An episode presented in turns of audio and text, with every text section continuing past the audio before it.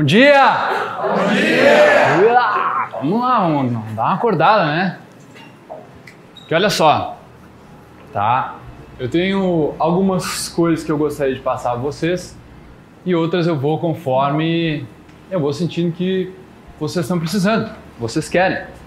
Ah, então, se tiver algum tipo de pergunta, levantar a mão, beleza? Posso contar com a dúvida de vocês? Eu estou aberto a responder qualquer coisa, tá certo? Primeiro eu queria agradecer vocês por estar aqui. Pô, hoje é um sábado, sábado é, é dia de folga para muita gente, é um dia especial assim que a gente tem para descansar. Então, vocês se importarem com essa, esse autoconhecimento, vir aqui para conseguir algum tipo de, de informação, algum conhecimento, para elevar o nível da vida de vocês, é sensacional. É sensacional e vocês podem se considerar assim, ó, entre os 3% da população mundial, porque ninguém faz isso. Muito poucas pessoas hoje realmente se dedicam a se conhecer. O que, que a gente busca? É relacionamento melhor, dinheiro, carreira ou status. As pessoas que a gente fique mais conhecido.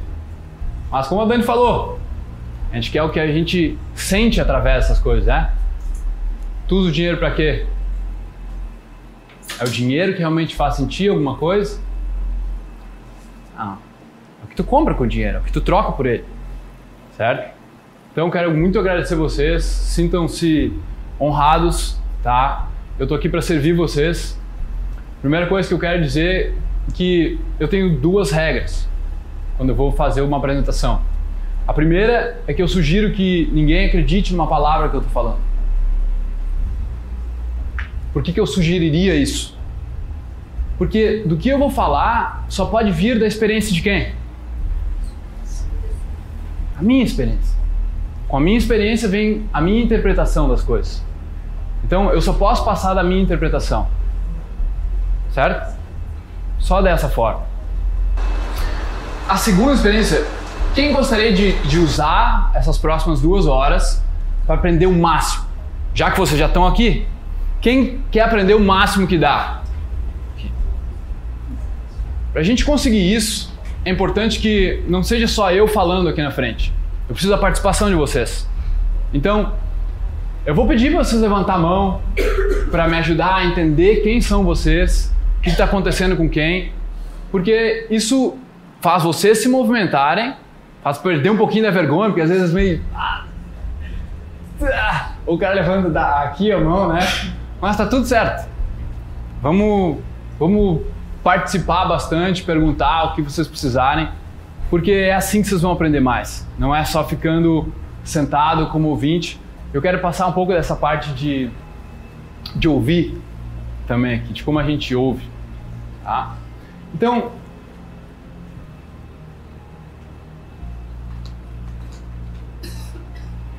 eu gostaria que cada um que a gente vai trabalhar. Vocês, primeiro, deixa eu perguntar. Vocês querem que eu vá para um conteúdo mais profundo, para causar um impacto mesmo? Ou vocês querem que eu fique mais uma coisa mais leve, com sal? Profundo?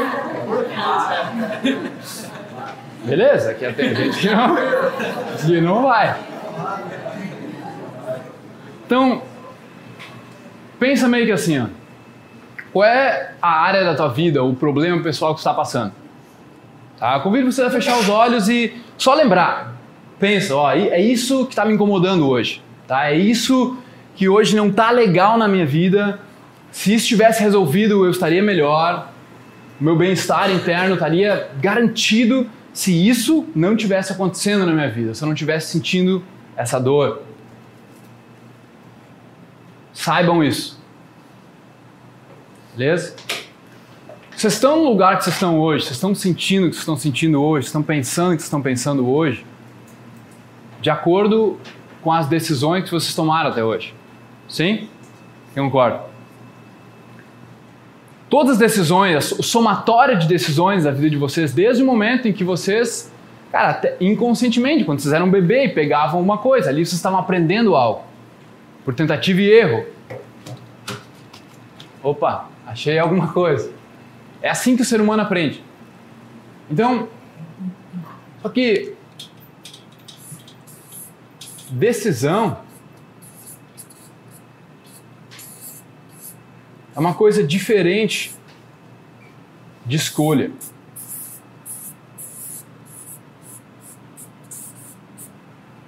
Todo mundo está vendo aqui? Decisão é uma coisa diferente de escolha. Não é a mesma coisa.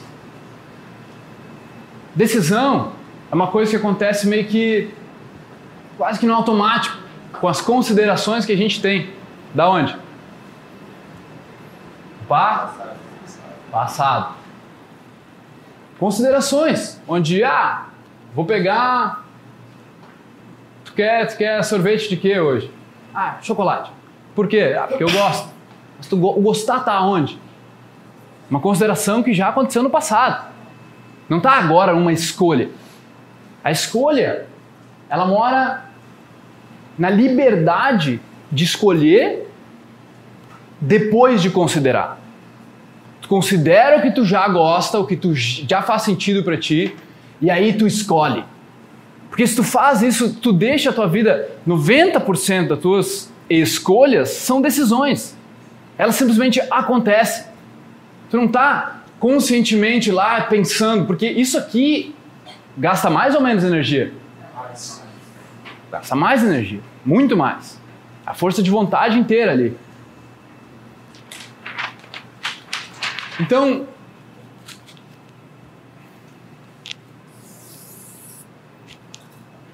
se a gente pegar, por exemplo, para falar para vocês, a saúde de vocês depende de vocês comer bem, fazer exercício físico. Quem, para quem é novidade? Para alguém é novidade isso? Mas por que não está todo mundo fazendo? Por que a gente não faz? Então, vamos supor que a fatia aqui das coisas que a gente sabe isso aqui é o que a gente sabe. A gente sabe, beleza. Essa parte aqui são coisas que a gente não sabe. Tipo, eu sei, eu sei que eu sei calçar o meu tênis. Já fiz isso milhares de vezes. Mas eu não sei se eu sei pilotar um avião. Né? Eu nunca pilotei. Então, tem coisas que tu já sabe, na verdade que tu sabe. E tem coisas que tu sabe que tu não sabe. Então tu sabe que tu não sabe. E aí é essas coisas muitas vezes que a gente tenta melhorar. É aquelas, ah, eu não sou muito bom nisso, vou melhorar isso. Só que isso aqui só causa uma pequena mudança. Tipo, ah, vou fazer uma dieta. Vou lá começar a academia segunda-feira. Por que a gente não fica com isso? Porque não tem um impacto. Porque tem coisas que tu não tá sacando. Tem coisas que tu não sabe que tu não sabe. É aqui que mora a transformação. É aqui que mora tu entender o que acontece dentro do teu corpo para ir malhar. Não é tu ir malhar porque tu quer ficar no shape, porque tu quer ficar magra. É um motivo muito raso.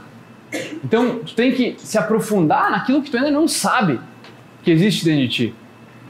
Porque, do contrário, tu já tentou, por que, que tu não está fazendo? Se tu sabe.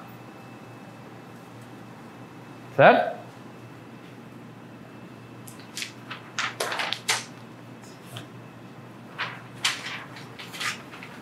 Então, beleza. Eu tenho um, eu tenho, eu tenho um curso meu, chama Comunicador Efetivo. Alguém aqui é aluno comunicador efetivo? Esse curso eu falo sobre jeitos de se comunicar com as pessoas. Todo mundo acha que é um curso de como falar, como se expressar, mas na verdade ele é um curso de ouvir. Eu classifiquei com quatro níveis de audição. O primeiro nível de audição é aquele, sabe quando está no computador? E daí vem a mulher lá, amor, tira o lixo. Tá bom. E tipo, aquilo nem registrou. Nem registrou. O teu nível de audição ali foi zero quase. Só, tipo, ouviu para responder, porque tu sabe que ela fica chateada se não respondesse. Então, o teu nível de audição ali foi o mais básico dos básicos. Se alguém vem, tu tá concentrado em alguma coisa, alguém vem falar do teu trabalho, oh, meu, fulano, preciso que tu faça isso, isso, isso. Beleza, meu, pode deixar. Tu, não, tu, tu vai ter que perguntar de novo depois pra pessoa, porque tu não lembra mais. Já, já aconteceu? Já aconteceu ou não aconteceu? Oh, show. O segundo nível é um nível de sim, geral. Todo mundo faz, é o nível onde enquanto a pessoa está falando, tu está pensando na tua história sobre aquela aquela história que ela está falando. Digamos que eu fale, pô, vou morar, eu estou me mudando para Florianópolis terça-feira. Pô, Florianópolis é muito legal, né? Pô, tem a ilha e tal, não sei o quê. E no momento em que eu começo a falar sobre Florianópolis, quem já foi Florianópolis, quem conhece, quem quer ir, já começa a história na cabeça, tipo, ah, que Florianópolis, eu surfo lá, ah, legal a praia lá, nossa, nossa, parada, férias de 2016, meu Deus. Já começa na tua cabeça. Esse é o segundo nível de adição. Porque eu tô falando, ou outra, a outra pessoa tá falando contigo, e ao mesmo tempo na tua cabeça, tu tá pensando, tá na história. É o, é o que eu chamo de ouvir para responder, e não para ouvir para entender. O terceiro nível é ouvir para entender. O terceiro nível é onde vocês podem superar isso. Onde eu comecei a entender, cara, eu estava falando com uma pessoa às vezes, e aí enquanto a pessoa estava falando comigo, estava rodando na minha cabeça e eu, eu não estava mais prestando atenção. Eu tinha perdido metade da informação do que ela estava me falando. E quantos gostariam que. Quem gostaria de ser ouvido dessa forma? 50%. Alguém gostaria de ser ouvido só 50%? Tu quer, ser, quer, quando tu está contando a tua história, tu quer saber, né? tu quer entender o que está acontecendo ali. Tu quer que a pessoa te entenda. Então, o terceiro nível é onde tu, tu percebe que a mente está tá com aquele chat mental lá, tá, tá, tá, tá, tá garelando, e tu meio que, não, não, só um pouquinho. Foca. Foca na história da pessoa. Quantas vezes for necessário. Todo mundo pode fazer isso e isso é extremamente importante entre casais. Se vocês não fizerem isso entre casais, vocês estão fadados a arruinar o casamento de vocês, o namoro de vocês. Porque a outra pessoa nota ou não nota? Ela pode até fingir que não nota, mas ela nota. Eu acho que mulheres notam mais que homens, mas tudo bem. Essa é só uma opinião. O quarto nível que eu descobri, cara, é, é bem interessante, porque ele ajuda ambas as partes, ele é um ganha-ganha incrível, assim. Por exemplo, digamos que tu está falando com uma pessoa que tu não tá afim de estar tá falando. Acontece, né? Tá, tu falando, tá só numa conversa ali, de repente, de repente o teu marido está falando com, com, com uma pessoa e daí tu está lá e vem a mulher da outra, do, do, do fulano e, ah, e eu tô assim, nossa, é verdade. Né? Uhum. Só que ali tu tá no segundo nível de audição, talvez no primeiro. E o que tu pode fazer é ouvir para aprender. Ouvir para aprender é mais ou menos assim, ó. Digamos que eu esteja falando com uma pessoa que, cara, ela faz abajur. Eu não tenho o menor interesse, eu não sei, eu não conheço essa pessoa, estou só falando ali porque eu tenho que estar ali naquele momento. Ao invés de eu ficar discutindo na minha cabeça se eu deveria estar ali ou não, o que deve estar acontecendo ou não, eu comecei a entender, não, só um pouquinho. o que, que tu faz mesmo? Não, eu faço o abajur e tal, não sei o que, a pessoa falando de outra coisa, então, meu, só um pouquinho. Como é que tu faz aquela, sabe aquele abajur lá? Como é que tu, tu entorta aqueles ferros lá? Como é que tu faz para fazer o círculo e depois afunilar? Qual é o processo? Ali, eu me coloquei numa posição de aprendiz, uma posição que eu posso aprender uma coisa. E aí, e a outra pessoa está falando sobre algo que ela adora falar. Né?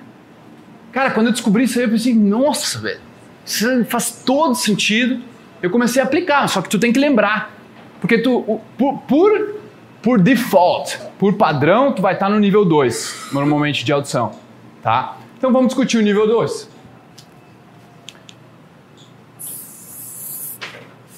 Vamos discutir o nível 2. Quando eu estou falando aqui na frente, Quais são as ideias que passam na cabeça de vocês? Tipo, concordo ou discordo? Passa? Concorda ou discorda com o que ele está falando? Concorda, discorda, aparece, né? Então concordo. Concordo, discordo.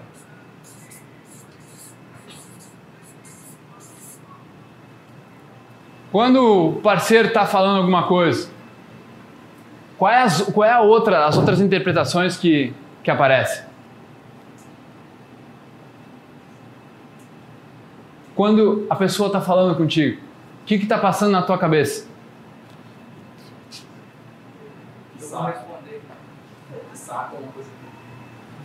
Que saco? Que saco? Tá, mas que saco então? Então tu discorda. Mais diferença? É, normalmente pode, pode cair então, tipo, então eu tô certo ou a pessoa tá errada. Né? Que mais? Me interessa não me interessa?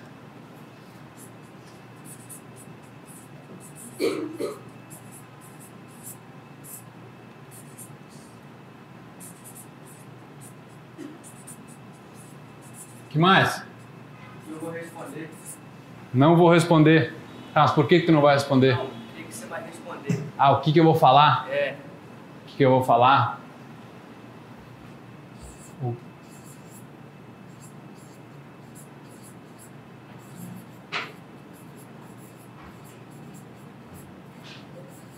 que eu vou responder? O que mais? Se vai agregar valor ou não. Se vai agregar? Valor ou não. Sim. Mas aí entra num desse aqui, né? Cara, tipo, tu considera, ah, tá certo, aí, aí tu de... certo ou errado? Concordo, discordo? Faz sentido, não faz sentido? Né? Faz sentido. Mas não faz sentido o que ele tá falando. Faz sentido. Não faz sentido.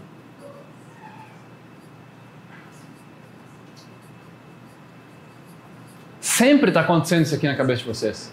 Já perceberam isso? Sempre. Tu tem que lutar, tu tem que fazer um esforço para chegar nesse nível 3. Por quê? Porque o ser humano é uma máquina de interpretações. Por que, que essa pessoa está falando isso para mim? também? Por que, que a pessoa está falando isso para mim? Por que, que ela está falando isso? Por que, que ela está falando para mim? Por quê? Por quê?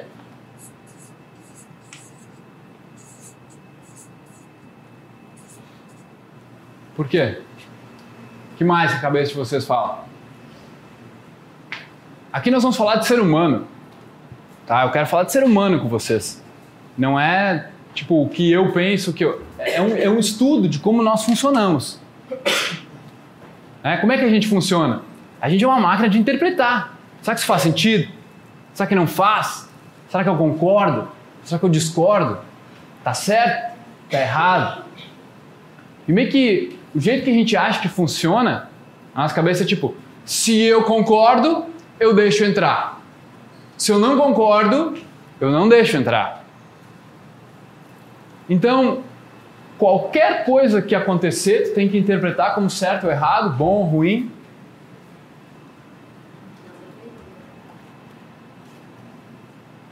Bom, ruim.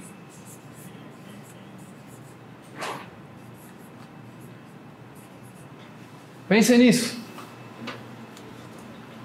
100% do tempo a gente passa interpretando.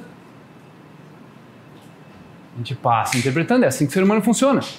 Isso é uma. Isso não, não tem que ninguém sentir mal por isso. Alguns fazem mais, outros fazem menos. Mas é entender que tu é uma máquina de interpretar. Tu está sempre avaliando as situações, sim ou não? Avaliando as situações para quê? Será que a mente ela quer que vocês sejam felizes? Tenham relacionamentos incríveis? Ganhem muito dinheiro? Ah! A mente só está interessada em uma coisa. Uma, uma coisa.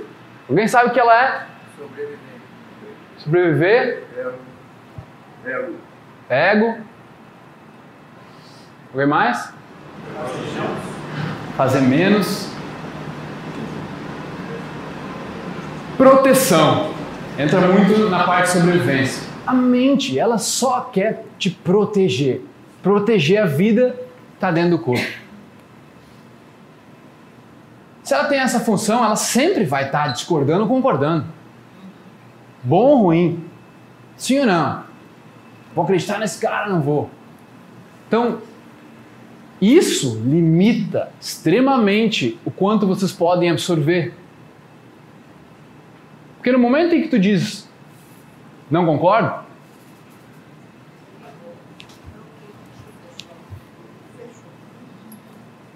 no momento em que tu diz concordo, tu também não fecha para o resto. Digamos que eu diga assim: "Ah, eu sou eu sou uma pessoa que aprendi a ser extrovertida". Aí na tua cabeça tu pensa, é, o cara tá falando na frente, ele parece ser introvertido, eu concordo. Mas tu já limitou toda, toda a minha parte de timidez, por exemplo, tu já tu já desvaloriza. Tu me desvalida parte de mim, porque eu sou só isso. Não, mas na mente, a mente está só tentando o atalho. Concordo, não concordo, discordo, dá um nome para aquilo. Então presta atenção nesse tipo de gatilho. Porque isso acontece toda hora, a todo momento. Todos os momentos. Por que, que a gente está na sociedade, socialmente? Que que, por que, que a gente está fazendo essas avaliações? Como é que é o sentido de sobrevivência entre todo mundo aqui? Alguém aqui quer parecer mal? Quer ser mal visto? Alguém aqui quer parecer bem? Quer ser bem visto? Quem não levantou a mão? Tá bom.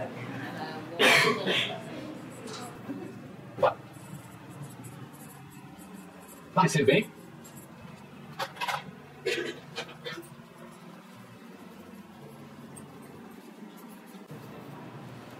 Evitar parecer mal. Então, a todo momento tu está fazendo isso. Eu não estou acusando você de nada. Estou falando que é como o ser humano funciona. A todo momento a gente, como a gente vive em sociedade, está a todo momento pensando, ah, posso parecer, não posso parecer fraco. Não posso, tipo, homens, os homens, cara, a gente fala muito de feminismo e tal, mas a gente não para para pensar o quanto o homem hoje tem uma opressão gigante, uma pressão gigante em cima do homem na nossa sociedade hoje. Ah, homem que é homem não chora. Homem não sente. Cara, aonde tu vai levar? Que nível tu vai criar esse ser humano que não, que não pode reconhecer os sentimentos? Que não deve sentir? Que não é permitido chorar porque ele vai parecer mal, fraco. Isso não faz o menor sentido. Não é questão de homem e mulher, é questão de ser humano. Como é que tu funciona? Se tu não entende o que tu sente, como é que tu vai mudar algo dentro de ti? Como é que tu vai mudar algo que tu não entende como funciona? Não é possível? Então, se cai essa ficha que, cara, eu não preciso ficar todo o tempo me preocupando em parecer bem. Tem alguém pagando tuas contas? Tem alguém fazendo quando tu não tá de pijama, tu sai ali, o entregador de pizza tá lá e tá de pijama. Tem algum problema, o cara tá ali. Cara, nada vai acontecer. E quer saber? As pessoas vão te julgar mal anyways. Elas vão te julgar igual. Quando para de tentar aparecer, aí surge uma palavra: autenticidade. Quando está tentando parecer algo para alguém, ou evitar parecer algo para alguém, está sendo inautêntico. Inautêntico com quem? Não tem ninguém com quem tu está sendo inautêntico, a não ser tu mesmo. E aí existe um papo de integridade aí que a gente pode ter. Porque a tua autoestima jamais vai permanecer alta quando está em inautenticidade contigo. Eu sei que, ah, mas eu gosto de, eu gosto de me vestir bem. Tá tudo certo. Também gosto de me vestir bem. Mas analisa. Analisa aquele pensamento. De ser o pensamento de que tu está buscando um elogio, de que tu quer que a pessoa te dê algo, que tu quer parecer bonito para os outros. Não, não, mas eu quero, eu quero, eu quero para mim. Cara, essa é, essa é a voz que não é uma escolha. É a decisão. Eu quero para mim. Eu, eu quero ser bonito para mim. Tá tudo bem ser bonito. Tá tudo bem se vestir bem, mas seja sincero. Seja autêntico contigo mesmo. Para de tentar parecer, porque a tua autoestima sofre todos os dias. No momento em que tem o pensamento de tentar parecer, e eu, como é que eu sei disso? Cara, muitos não conhecem a minha história, então tá tudo bem se eu compartilhar um pouco? Vocês me conhecer um pouco melhor. Cara, muitos me perguntam assim, ah, como é que começou tudo isso? De onde tu sabe essas coisas? De onde tu tem essas informações? Começou quando eu era, tava no colégio, tava no colégio, daí,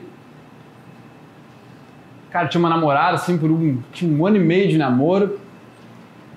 Todos os meus meus meus amigos já perdiam, eu tava perdendo a virgindade, tudo.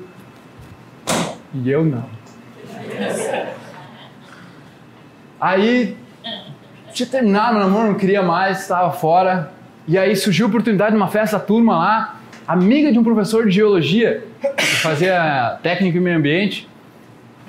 E cara, surgiu a oportunidade, peguei o carro com ela, com ele, fomos para casa dela em Estrela, 15 minutos da minha cidade. Imagina o meu nervosismo. Tava batendo o pé mais rápido que ele aqui. Cara, é nesses momentos onde a mente acelera, onde o coração acelera. E quando tu não tem conhecimento do que fazer com isso, tu simplesmente segue nesse fluxo. Cheguei lá, cara, não era 25 de novembro de 2005. Claro. Foi no dia que o Grêmio subiu para a primeira divisão de novo. Cara, eu lembro, ah, cheguei no, no, no, quartinho só com ventilador, assim, botou um colchão no chão. Não teve jeito de subir. teve jeito não, foi, foi, eu digo assim, foi o pior momento da minha vida porque foi, foi chocante, foi desmoralizante, mas ao mesmo tempo foi o melhor momento da minha história. Porque se aquilo não tivesse acontecido, eu não estaria aqui hoje. Eu não teria seguido o caminho que eu segui. A partir dali, claro, eu fui procurar atalhos. Tu é jovem, eu queria só ver de sair pra festa, pegar a mulher e me provar. Eu queria me provar. Sabe? Então, eu fui estudar relacionamentos, fui estudar daí persuasão, sedução, essas coisas. Até que tinha um momento da minha vida que, que eu tava legal eu estava bem, assim, minha vida sexual estava legal, minha vida, meus relacionamentos estavam legais. Quando eu estava na faculdade, já eu fazia engenharia ambiental em Santa Maria, Rio Grande do Sul. Mas eu estava insatisfeito. Aquilo que eu sempre quis, que era a liberdade de poder conversar com qualquer mulher que eu quisesse, qualquer pessoa, ser social, porque eu era um cara mais, mais fechado, eu era um cara mais tímido, mais introvertido. Eu não falava com estranhos. Com a galera que eu conhecia, até falava, mas com estranhos eu não falava. Alguém, alguém é mais, mais ou menos assim também? Com estranhos é difícil? Cara, a maioria dos homens tem um, uma dificuldade absurda chegar e conversar com pessoas que não conhecem. As mulheres eu não sei tanto porque eu acho que elas são mais soltas. Mas enfim. Foi até o momento onde eu fiz um curso online de um, de um mentor meu um cara, um canadense que tá, tinha uma empresa nos Estados Unidos de desenvolvimento pessoal e ele recomendava ler um livro que eu recomendo a todos vocês. Chama O Poder do Agora. O Poder do Agora. Esse livro foi muito louco porque ele falava The Power of Now, The Power of Now. e o inglês foi o que me, me salvou, porque se eu não tivesse o inglês ali, eu não, não saberia como entender aquelas informações do, do meu mentor, né? E aí eu cheguei, eu cheguei nas férias de inverno, lá em Teutônia, que eu sou de Teutônia, e eu passando pela, pelo quarto da minha irmã, e eu olho e tem um livro, e eu falei, não é possível, livro tá vertical assim, ó. não é possível, O Poder do Agora. Tava lá o livro, eu, pá, chego a me arrepiar assim, cara. Eu liguei pra Fernanda, minha irmã, Nana, qual é que é desse livro? O que, que ele tá fazendo aqui? É, comprei em São Paulo um dia que tava passando lá e deixei lá, nunca li. Falei, eu vou ler. Não, pode ler. Aquele livro começou a, a expandir a percepção que eu tinha. Porque até então, lembra aqueles pensamentos acelerados? Desde então, não melhorou. Meus pensamentos pareciam que era. O que quer dizer acelerado? Acelerado quer dizer mais por minuto. Rotações, homens, rotações do, do motor. Mais pensamentos por minuto. E quanto mais. Eu era muito cético, tá? Eu era uma pessoa muito cética. O cálculo, adoro uh, cálculos e álgebra, física. Adoro conta. Adorava, pelo menos. E aí eu era muito cético com qualquer tipo de informação, assim. Mas esse cara me deu um tapa na cara, assim, cara, que ele, eu percebi que eu não estava aproveitando os meus momentos. Eu não estava experienciando os momentos. Eu estava pensando sobre os momentos. Pensar não é a mesma coisa que experienciar. Você concorda? Quando eu tô, se eu estou pensando na minha comida, ou estou pensando de, tu vai, todo mundo já teve essa experiência. Tu vai comer uma coisa, está pensando o que tu vai fazer daqui a pouco. Tu está experienciando realmente a comida? Aquela que tu pagou 50 reais o prato? Ou que tua mulher fez com tanto carinho? Ou que tu demorou um tempão para fazer? Tu está só botando para dentro como combustível. Tu não está experienciando aquele momento. Comecei a perceber que eu não estava experienciando os momentos. E foi aquilo que, que me deu um, um baque, onde eu percebi que eu não era a voz da minha cabeça. Foi um momento de lapso, eu estava eu tava encostado na parede, assim, minha cama, a Ana Maria, lendo aquilo meio apavorado, assim.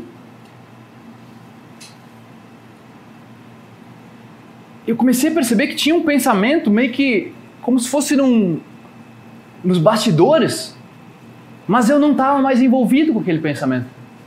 Eu estava observando ele. Eu observava o meu, tanto o meu corpo, eu conseguia sentir o meu coração batendo, e eu conseguia observar o pensamento ao mesmo tempo. Eu pensei, como assim, cara? Mas então eu não sou esse corpo. Eu não sou o meu pensamento, tem algo além. Tem algo que observa tudo isso. E foi ali que eu me senti tão bem. Foi um lapso de felicidade, foi um, um, uma coisa gigante dentro de mim. Eu pensei, cara, eu, eu queria isso de novo. Eu queria viver naquele momento. Eu queria estar ali mais tempo. E aí onde foi começou a minha busca. Cara, fui procurar entender o que, que, que acontece dentro do cérebro. Como é que o cérebro funciona, sistema límbico, córtex pré-frontal, o que, que a alimentação faz no meu corpo, como é que funciona essa energia, qual é a função do intestino nisso tudo. Eu comecei a entrar fundo. O que, que significava, o que, que os, os psicólogos, psiquiatras, tudo tinham dito sobre a mente, como é que funcionavam as construções de hábitos. E eu não fui aquele. Eu sou o cara que eu não sou um cara de ficar lendo e, e tipo, só lendo. Eu, se eu tenho uma ideia, eu vou lá e faço. Foi assim que eu construí minha carreira no YouTube, porque eu tinha ideia, eu lá e fazia o vídeo.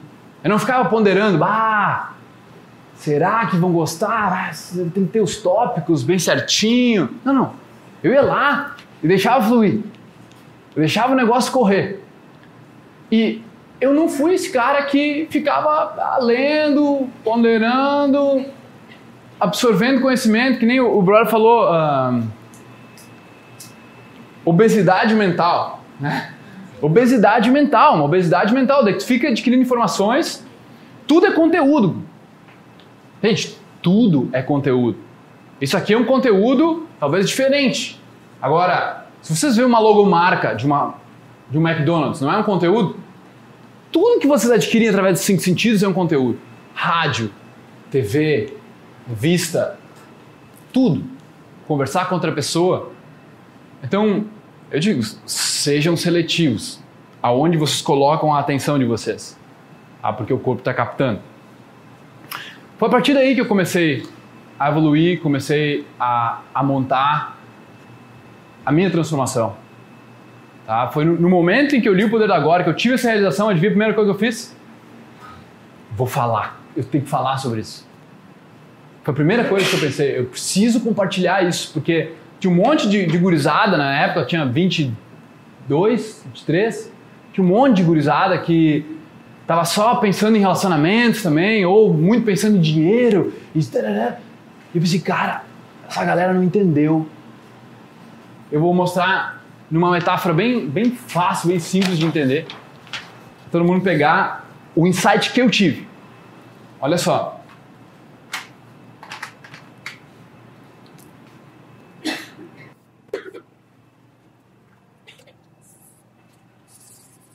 Beleza.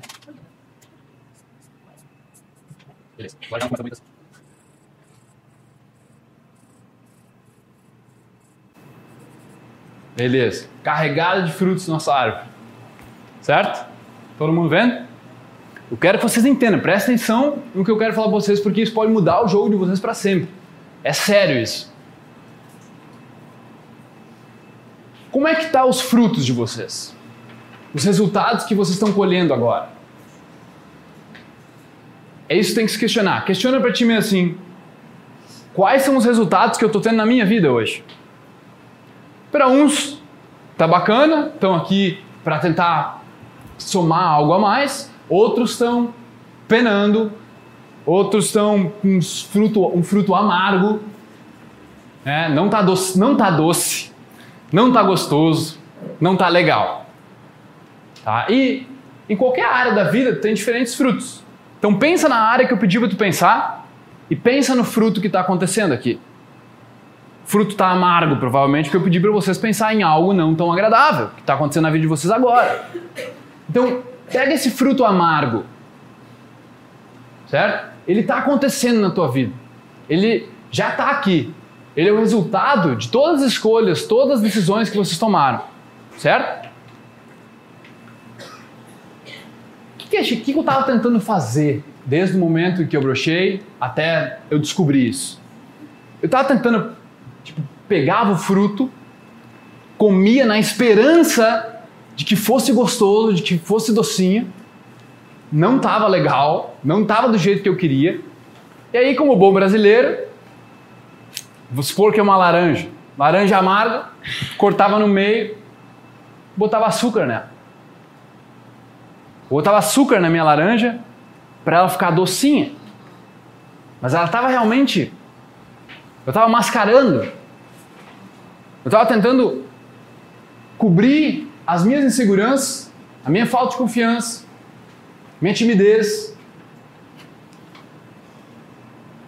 com açúcar. Talvez alguns aqui escolheriam Nutella.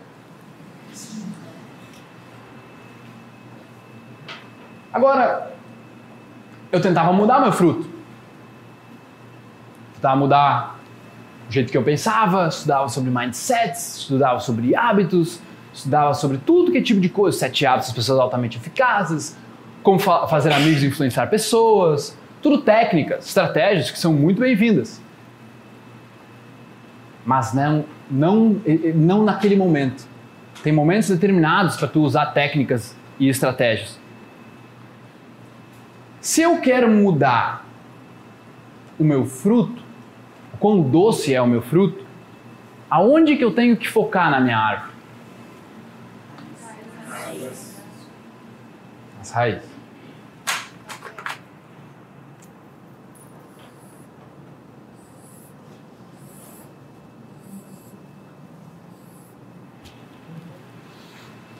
É na parte invisível. É uma parte que vocês não veem. Como se.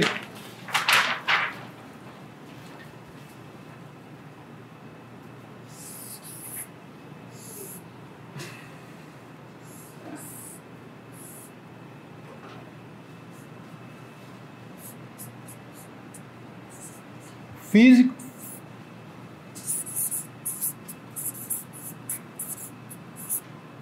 mental, e emocional. O único que tu vê aqui realmente é o que está físico. Mas o resto é meio que invisível. Aqui é energia, energia de vida. Só que, cara, tu só pode trabalhar ou físico ou mental. E o mental influencia no físico ou não? Com certeza, né? Então, tu trabalha não para ganhar o dinheiro, não pelo relacionamento. Se tu torna tuas raízes mais fortes, não tem o que pode te parar. Porque se tu fica só atrás de grana, só atrás do relacionamento ou do status, tu pode conseguir porque tu é inteligente, porque tu é foda, porque tu é um ser humano. Só que a insegurança nunca vai embora. Aquela, vocês sabem de qual eu tô falando. A insegurança de que tu vai ser capaz. Aquela constante dúvida se vai dar certo, se tu vai conseguir, se tu vai dar conta. Cara, quem é que quer continuar com isso? E eu posso dizer para vocês, é completamente possível vocês eliminar isso, uma vez que vocês trabalhem aqui. Enquanto você estiver passando açúcar no fruto, nos resultados que vocês estão tendo, não vai rolar essa parte interna de sair de vocês. É aqui. Só que qual, qual é o tipo de raiz? Você já, já tem raízes aí. Já existem raízes. Né? Não é agora, vamos plantar e vamos ter uma raiz. Não é. Isso pode fazer com o filho de vocês. Mas, se a tua raiz for de repente. Tu explode. Quais são os sentimentos que tu frequentemente sente? Quais são os sentimentos padrões que tu cai? Né? De repente, ciúmes, raiva, medo, frustração.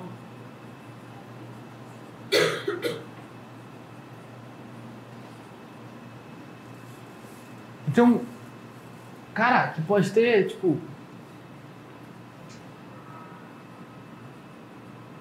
Uns tem alegria, felicidade, que tu sente também. Mas quando tem todas as raízes, fica difícil, né? Fica difícil quando o negócio está enraizado que tu não percebe. Então, eu quero, eu quero mostrar para vocês como trazer à tona, como entender os gatilhos disso aqui. Tá? Daí para vocês mudarem. Daniel falou de lado emocional. A gente pode colocar as raízes como lado emocional? Se for, é, as que tu mais frequentemente fica lá.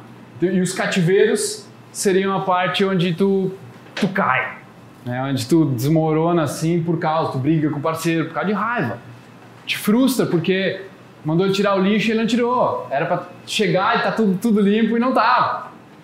Né? Quantas pessoas já ficaram putas por isso? Mas é, é interessante entender disso porque, cara, de quem era a expectativa?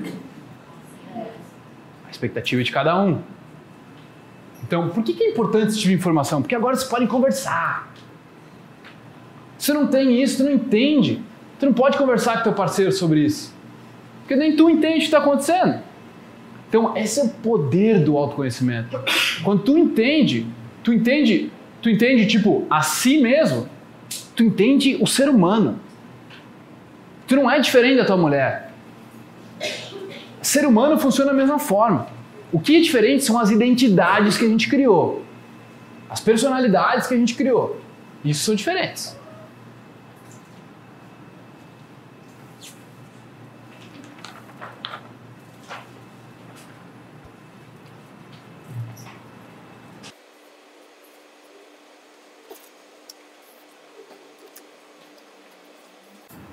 Esse aqui é um jeito bem simples de ilustrar, tá? aquilo que tu pensa dirige aquilo que tu sente. Você concorda comigo? Aquilo que tu sente, aquilo que tu pensa, se materializam em ações, em atitudes. Muitas vezes através de decisões, de considerações automáticas que estão lá atrás. Né? E aí é onde gera teus resultados. E esses resultados, eles ficam na memória. E eles vão influenciar as ações, os pensamentos, os sentimentos de novo. Então, será que tu tem que trabalhar aqui e mudar o hábito? Tentar agir diferente da próxima vez? Não vai funcionar. É muito raso. Só tentar agir diferente quando tu não sabe o pensamento que causou, tu não sabe o que, que tu sentiu na hora, tu precisa identificar. Se tu quiser ser a tua melhor versão, se tu quiser agir com autenticidade, parar de sentir essa insegurança, sentir emocionalmente confiante. Por que não? Por que não, cara, não precisar se importar com o que os outros vão pensar de ti? Só porque a maioria se importa, tu precisa se importar? Quanto isso limita a tua vida hoje? Pensa bem, o quanto se importar com o que os outros vão pensar limita a tua vida hoje. E eu tenho vários alunos que falam, ah, eu não me importo, mano. Eu só foda-se. É só um outro viés de insegurança? Só um outro viés de insegurança? Porque tu não consegue te abrir? Tu não consegue falar das tuas, das tuas mazelas, do que está acontecendo de errado, do que tu não gosta, do que tu não se orgulha? Tava falando para os meninos que me pararam ontem na, na rua ali até. Cara, quem tu respeita mais? O cara que tá só falando com foda, ele é. Ou a pessoa que vai lá e se fragiliza? Ela fala, pô, errei ali, cometi um, um erro, tava com medo, cara, tava com medo daquela situação, mas final acabou dando tudo certo. Respeita muito mais. Precisa muito de muito mais coragem para tu se abrir do que tu tentar colocar uma fachada na frente, uma máscara de que tu é perfeito. E a gente tenta fazer o quê? A gente tenta mostrar que é perfeito. A gente tenta parecer bem. Quando no final das contas, tu percebe quando a pessoa está tentando só parecer bem e tu não respeita aquilo. Respeita? Não. E tu tenta fazer a mesma coisa. Tentando parecer perfeita. Perfeito. Quando não é isso. Humanidade, a conexão realmente acontece na fragilidade. Que todo mundo sabe. Quando eu falo que eu brocho aqui na frente, meu, eu falo com todo o coração do mundo e eu sei que isso abre a plateia. É uma verdade que aconteceu na minha vida. E não me torna menos. Não me torna menos. Né?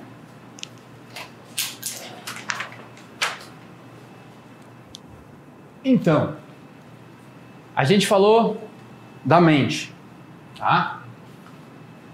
Mente. A cultura, uma cultura que eu gosto muito, sim, que são os caras mais sábios do mundo para mim, são os yogis da Índia. Não é o yoga dos Estados Unidos, posições, ficar de cabeça para baixo, não, não. Isso aí, por exemplo, na ciência do yoga é 5%, se chama asanas. Os asanas são, são realmente os alongamentos, a parte física, as posturas, e são 5% só da ciência deles. E a parte física, lembra no triângulo? Ah, a parte física de tu chegar a conhecer a verdadeira essência que tu tem. A mente, eles classificam como quatro partes.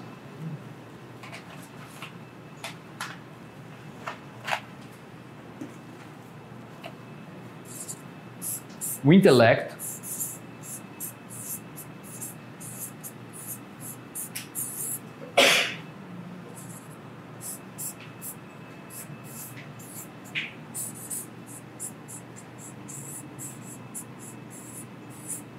identidade.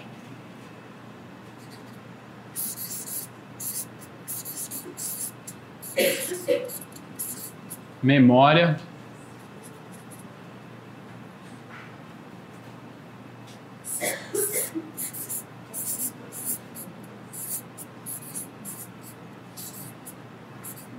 E a consciência. A gente só pode trabalhar com aquilo que a gente tem, certo? Aquilo que a gente tem é isso. Tu pode trabalhar com alguma outra coisa além disso? As partes que tu tem. Tu pode querer trabalhar na outra pessoa, mas tu realmente pode trabalhar na outra pessoa? Não, porque eu estou falando aqui quem dá o significado. De novo. Eu estou emitindo sons aqui na frente. Quem está dando o significado para esses sons? Cada um. Aonde? Aonde?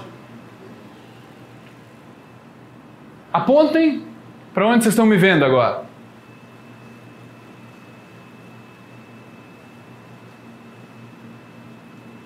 Vocês aprenderam na física. Tem uma luz que bate em mim, reflete nos olhos de vocês, fótons de luz. Até o cérebro tem um, um esquema onde ele, ele inverte a imagem. Enfim. Então, onde vocês estão me vendo agora? Eu estou aqui. É, é difícil de, de, entender, então presta atenção. Tenta, tenta entender. Porque isso pode mudar completamente a tua realidade. Eu estou aqui, fisicamente eu estou aqui. Mas aonde vocês estão me interpretando agora é dentro da cabeça de vocês. Nenhum outro lugar. Aí quando chega em casa, o marido não lavou a louça, fica puto. Vários sozinhos se identificando. Está sentindo raiva. Primeiro, aonde foi a interpretação? Dentro ou fora? Foi no marido ou em vocês? De quem era a expectativa? Nossa.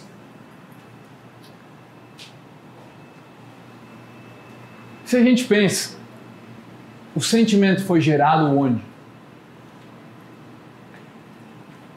Dentro. Por vocês. Cada um. Eu ficava puto quando minha mulher, minha, minha, nossa, queria ir, e ela tava com dor de cabeça. Né? Mas aonde estava a raiva, a, a, a frustração? Estava dentro de mim. Ela estava sendo gerada dentro de mim. Então, existiu até hoje na vida de vocês alguma experiência que aconteceu fora? Nenhuma única. Nenhuma única. De toda a tua experiência, de tudo que tu vê ali fora, tu está vendo tudo aqui dentro. Sempre foi. Mas essa é uma realidade que ela não é muito disseminada. Já até tentou te ensinar quando é bem criança, lá na física. Mas você não entende direito.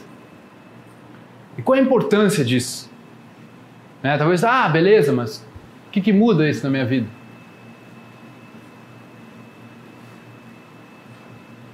Tem responsabilidade? Tu tem poder? Se está acontecendo dentro de ti, se é interpretado dentro de ti, tu pode se estudar, se conhecer para ganhar esse poder? Não seria maravilhoso, meu? Tipo, no final tu se frustrar com alguma coisa que não aconteceu do jeito que tu queria, seja o teu trabalho, o teu relacionamento, ou a promoção, o dinheiro não entrou. E tu tipo, tu sente a vontade de explodir.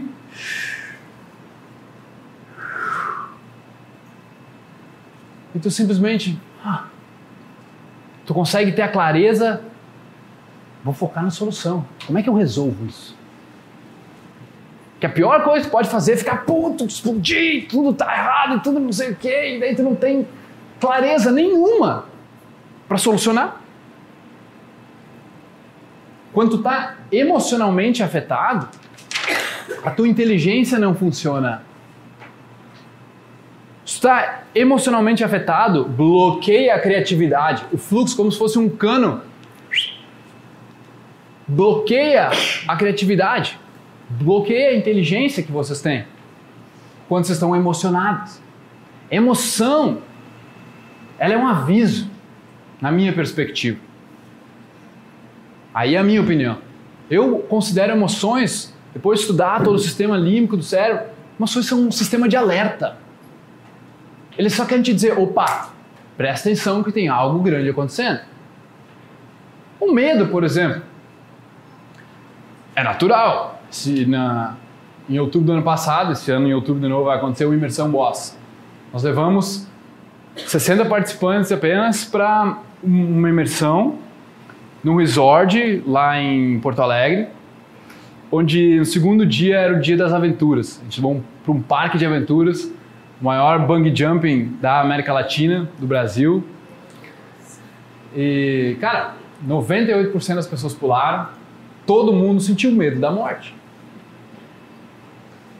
Eu, eu senti o medo, mas quer dizer que eu não preciso fazer?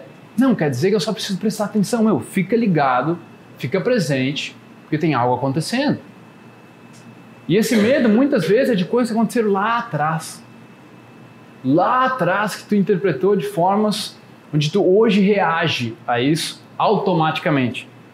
Tá? Vamos falar dessas reações automáticas que a gente tem e devo, vou questionar vocês para vocês pegarem quais são as de vocês, aonde vocês estão reagindo. Eu vou dar um exemplo, os exemplos que eu descobri na minha vida, para vocês fazerem o mesmo, tá?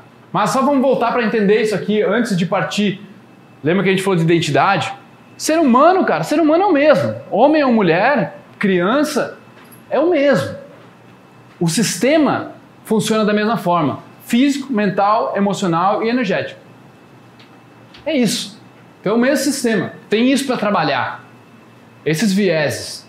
Então, por exemplo, na cultura dos yogis, existe, digamos, a iluminação, tu chegar na essência do ser através dos quatro. O Karma Yoga, Kriya Yoga, Bhakti Yoga, Nani Yoga, onde um é mental, outro é emocional, do devotion, outro é físico e o outro através da energia, do alinhamento das energias. Então tu de acordo com a tua característica, do que tu gosta mais, tu pode escolher uma dessas partes para masterizar. Para F1, não, eu gosto mais dessa parte. De repente eu gosto mais da parte física. Mas não ignora as outras. Não finge que elas não existem. Pelo amor de Deus. Não faz sentido. Então, o intelecto. O intelecto é essa voz. Aquela voz concordo ou discordo. Não, o que esse cara está falando agora, acho que eu não concordo mais. Eu não gosto mais dessa cor de yoga. Então, o intelecto é aquele que que avalia, está sempre avaliando, sempre julgando, gosto ou não gosto. Os gostares e os desgostares da gente é o que forma a nossa identidade. Várias identidades. Aquilo que tu se identifica. Idem significa o quê? Quando fala idem, o mesmo, né? O mesmo, igual. Identidade. Só, cara, não, não, nosso sistema não precisa de muito para se identificar. Ah, eu gosto desse banner aqui.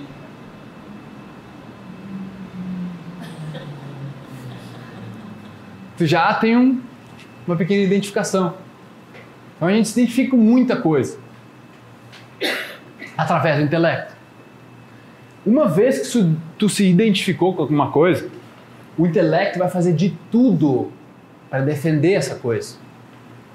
Então, se tu se considera uma pessoa altamente criativa, ou eu me considero produtivo, eu me considero extra, extrovertido. Qualquer característica tua que tu hoje se classificou assim. Eu penso que eu sou assim. Uma autoimagem, eu penso que sou assim. Pode dizer, não, mas eu sou assim, eu não penso que eu sou assim. Eu, penso, eu sou assim. Mas foi tu que deu um nome para isso. Para essas características que tu apresenta, tu deu um nome para isso. Tu se identificou com isso. E o teu intelecto, se alguém desafiar isso, se alguém desafiar isso por, na tua interpretação, tu já vai discordar total. Tu vai se fechar para aquilo. Você tem que entender como é que funciona isso. Porque no momento em que eu falo uma coisa que vocês discordam, você se fecha. Momento em que, a, em que desafia aquela característica, tu se fecha. Ah, eu não considero que Tipo, tem, tem uma, uma coisa assim, ah, pessoas pessoas de Curitiba são muito fechadas. Alguém já ouviu isso? Pessoas de Curitiba são muito fechadas, pessoal de Curitiba e tal. E daí tu, quando te falam isso, pá, tu, tu concorda, tu já, pá, é verdade, não vou, não, então, eu, então eu não vou falar com as pessoas. Então eu, eu, eu, não, não vou começar a conversa, porque as pessoas são muito fechadas. Tu se identifica com a coisa. E teu intelecto vai te arranjar desculpas. Ele é muito criativo. Ele é muito criativo. Assim, os motivos para tu não fazer, por exemplo, talvez muita gente veio aqui por alguém, pela parceira, pelo amigo. E talvez tu não queria, porque não faz parte da tua identidade. Eu não sou um cara de desenvolvimento pessoal. Eu não sou, esse negócio é autoajuda, coaching. Eu não me identifico com isso. Automaticamente tu bloqueia isso. Mas será que esse é o melhor jeito de viver? Só gostando e desgostando, se bloqueando para um e se abrindo para outro? Qual é o medo que existe? Existe um medo aí, porque, cara, existe um caminho do meio onde, tudo bem, a pessoa falou isso, tudo bem, a pessoa falou aquilo. Eu preciso ter opinião sobre tudo. Mas qual é a tua opinião? Tu precisa ter opinião sobre tudo. Tudo que uma pessoa falar, tu precisa classificar como certo ou errado, porque é isso que a gente está fazendo. Então é só quando tu chega aqui, ó, isso aqui funciona dessa forma, isso aqui funciona dessa forma, tudo tu classifica. Aqui não. Na consciência. Tu pode chamar isso aqui de várias formas, cara. Tá? É, pode chamar de um intelecto não identificado. Pode chamar de uma racionalidade pura. É onde tu não vai mais através da memória tomar tuas decisões. Não através de condicionamentos, porque tu tem muitos, muitas coisas lá atrás que aconteceram contigo que tu não gostou. Tu disse, não, eu não sou isso, eu sou aquilo. Se fala mal do time de futebol do cara, fica puto. Porque falaram de um time, cara, dos caras ganhando 200 pau lá por mês e tu brigando com teus amigos.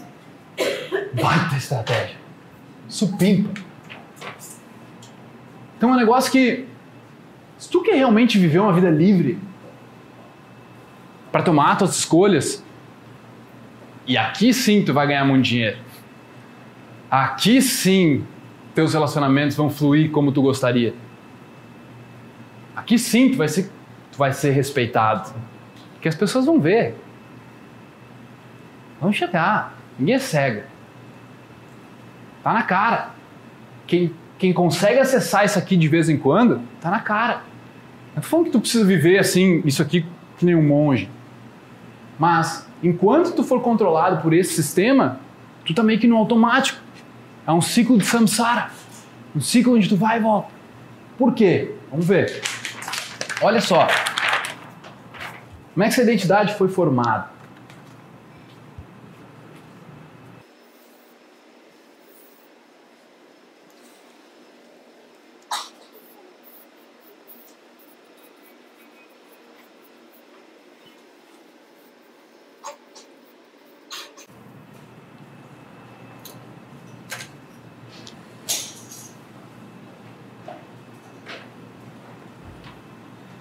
Que aconteceu e a história que a gente deu para aquilo. Alguém está afim de vir aqui e, e tentar solucionar alguma coisa que tem dentro de si?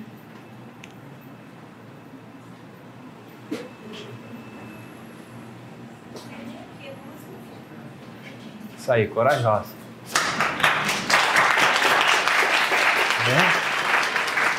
Então, olha só. Tem coisas na vida que as- essas coisas acontecem. Tudo acontece. Nós, como seres, máquinas de interpretar, a gente dá um significado para o que aconteceu. Então, que que qual é uma coisa da tua vida hoje que não está legal? Que tu considera que deu errado? Que... Eu acho que. Eu acho que insegurança na vida profissional. Segurança na vida profissional. Insegurança na vida profissional. Tá. Mas o que, que aconteceu na tua vida profissional, acho que tu acha que para provocar essa insegurança? Qual foi o fato? O momento? Aí eu já identifiquei lá atrás, na minha adolescência, doença do meu pai, O pai ficou doente minha mãe assumiu, e aí a falta Tua mãe assumiu. falta do incentivo. e aí eles fiz- não te deram tanta atenção, tá? É, aí eu fiz uma faculdade de queria, Ah. achei engraçado isso antes, então eu fiz uma faculdade, mas eu sempre colocava pouquinho outros, ah, mas eu fiz a faculdade porque eu não pude ir fazer assim, assado. Ah, porque meus pais não me apoiaram. depois eu né? trabalhei naquilo que eu não queria, porque, entendeu? Aí depois fui fazer outra faculdade. E aí, hoje, quer dizer, melhorou bastante, mas eu sinto que ainda tem insegurança. Tá, então olha só. Vamos lá. Eu O que aconteceu com teus pais? exatamente nesse caminho de não colocar a culpa nos outros, de não vitimizar. Perfeito. Agora vai entender esse processo, É. tá? Então, teu pai ficou doente, isso? O pai ficou doente e tua mãe foi cuidar dele. É, Assumiu. assumir os filhos. Tá. Assumiu os filhos. É, Ah, tá. éramos quatro, ele Tá, e ela. Isso aí eu deixei de ter a atenção dele e dela. Que daí tinha que dividir. É, Atenção entre todos os E filhos. eu era muito tímida. Então, eu fiz uma carreira solo dentro do timidez. Tá. Então, vamos lá. Olha só. Me ajudem aqui. O que aconteceu? Mas eu não sou tímida mais, tá? O que aconteceu? A gente viu, a gente tá vendo. tá vendo. O que aconteceu? Quais foram os fatos? O pai dela ficou doente. E a mãe começou a cuidar dos filhos. Fatos? Beleza, fatos. Qual foi a história que tu contou sobre os fatos? É aqui que mora o segredo. Qual foi a história? A história foi que eu era tímida e eu não tinha o apoio da minha mãe e ela não me dava, então tu vai bastante. Tipo, eu era tímida, eu não tinha o apoio da minha mãe, ela amava mais meus irmãos, tu achava assim? Não. Não? Que essa é uma interpretação normal para quem tem Ah, irmãos. não, teve uma época que eu achei que não era pra eu ter nascido. Ah, não era pra eu ter nascido. Porque já tinham nascido duas irmãs, meu pai queria um menino, aí veio. Ai, outra. Meu pai queria um menino. Cara, não. Tu entende? Olha só, olha, olha como é formada a nossa identidade. Isso aqui aconteceu com que idade? 12, 13. Do, 12 anos. É. Com 12 anos, que idade tem agora? Ah, já tá 34. 44. 44. Tá, então 32 anos. 32 anos, talvez a insegurança do teu trabalho tá em relação à história que tu contou lá atrás. Porque os fatos, cara, foram só os fatos. Aconteceu do jeito que acontece. Tipo, isso aqui agora, por exemplo, eu te perguntar a tua idade. É um fato, eu perguntei. A interpretação que tu vai fazer isso, Felipe lá, eu não acredito que ele, que ele falou, me perguntou a minha idade. Não, fugou, nem eu fazendo assim, poxa, achei que fosse falar assim, pode você falar não. Eu quero Nossa. Mas tu vê, ela pode fazer, ela vai fazer a interpretação dela depois. Né? Todo mundo faz a interpretação. Então, quais são as histórias que a gente contou sobre os fatos que aconteceram na nossa vida? Então, pensem em vocês. O que aconteceu na- na- nessa situação que não está legal? Ou em outra? Que vocês estão contando uma história. Ah, mas é porque meu marido, é porque meus filhos, é porque meu chefe, porque meus amigos não me respeitam, porque a cidade é muito pequena. Tudo são histórias. Mas se tu contou uma história pra ti, será que não dá pra contar outra? Né? É, começou a fazer grande diferença quando eu, algum, já tem uns anos, que eu venho buscando exatamente não vitimizar, não colocar a culpa no outro, não, porque foi, pronto, eu fui no parque que isso, Assumir a responsa. Isso realmente muda muito e continuar ouvindo isso é muito bom. Eu acho que a gente não pode parar de ouvir isso, principalmente quando é uma, uma área frágil, né? com muitas janelas, com muitas memórias. Aí você tem que começar a transformar, ressignificar. Mas o, o que eles falam é o que acontece. O que tu interpreta é a história. Então, tu achando bom ou ruim é a tua história. Não é a realidade. Quando tu gosta ou não gosta, tu distorce a realidade. A realidade é só o que acontece. A tua interpretação sobre a realidade é a tua interpretação. É a história que tu conta. E aí tu conta a história de tipo, o que que a doença do teu pai significou sobre você? O que que eu era? O que, que tu tirou dessa, dessa história?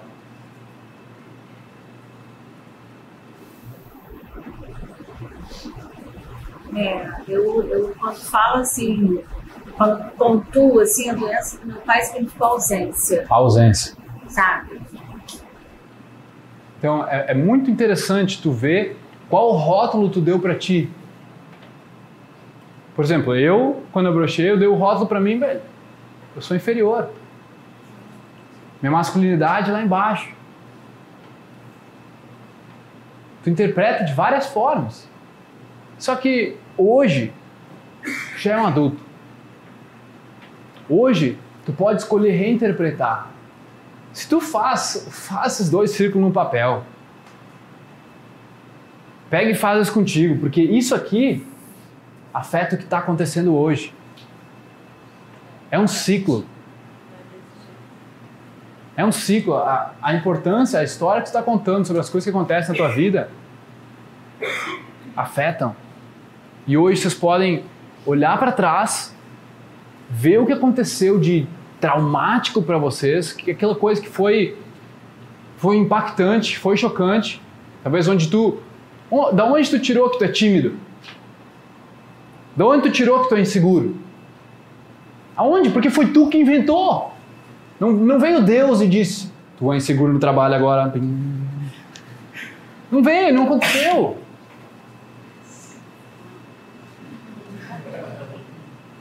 Sabe?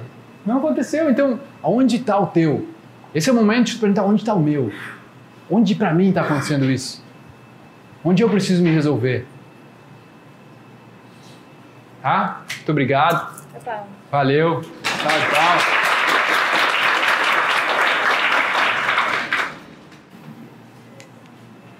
Então esse pode estar afetando muitos anos da tua vida. Muitos anos, imagina 32 anos, cara. Que está atrás, afetando as atitudes atuais. Né? Onde tu te classificou como alguma coisa. Sabe o que a gente faz? É, é como, por exemplo, pra mim, ó, eu- Ah, o, que, o que aconteceu comigo? Meu pai me mandava fazer as coisas. Tipo, eu era bem pequeno. Eu não queria fazer, eu queria ficar jogando videogame. Eu queria ficar brincando. Ele mandava fazer as coisas, ele dizia, vai fazer o que eu mando, senão não, não vai ganhar mesada. E eu furioso fazendo as coisas. E eu interpretava, tipo, é- isso era só o que acontecia, porque ele precisava que alguma coisa seja feita. Eu interpretava, tipo, não vou deixar ninguém mandar em mim. Ninguém nunca vai mandar em mim. Entende? E aí imagina como isso afeta. Olha só como isso afeta. Uma coisa que eu aprendi num, num evento que eu fui, quero botar aqui para vocês. Que eles chamam de operação fachada.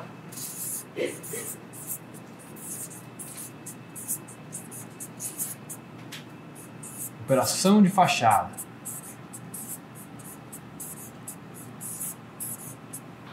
Tá? O que é uma operação de fachada? Tá? É qualquer coisa não desejada que ainda persiste. Então, vou voltar para o exemplo. Qualquer coisa que acontece contigo que não é desejada, mas persiste. Por exemplo, a raiva de, de, de ficar puto porque o marido não fez coisa, porque a, porque a mulher não fez tal coisa, ou porque ah, foi rejeitado, recebeu um não, a pessoa mandou em ti. Sai aquela reação automática. Qualquer coisa que é indesejada, mas continua persistindo. Tá? E isso acaba sendo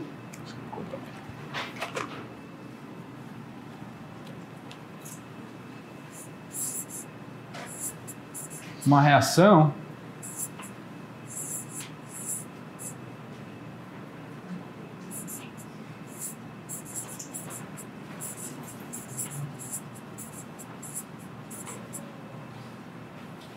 uma reação a uma ameaça. Real ou imaginado.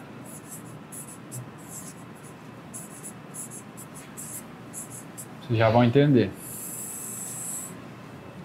Então,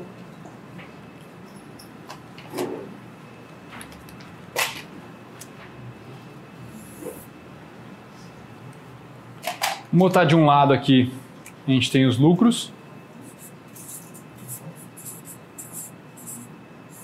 Barra benefício.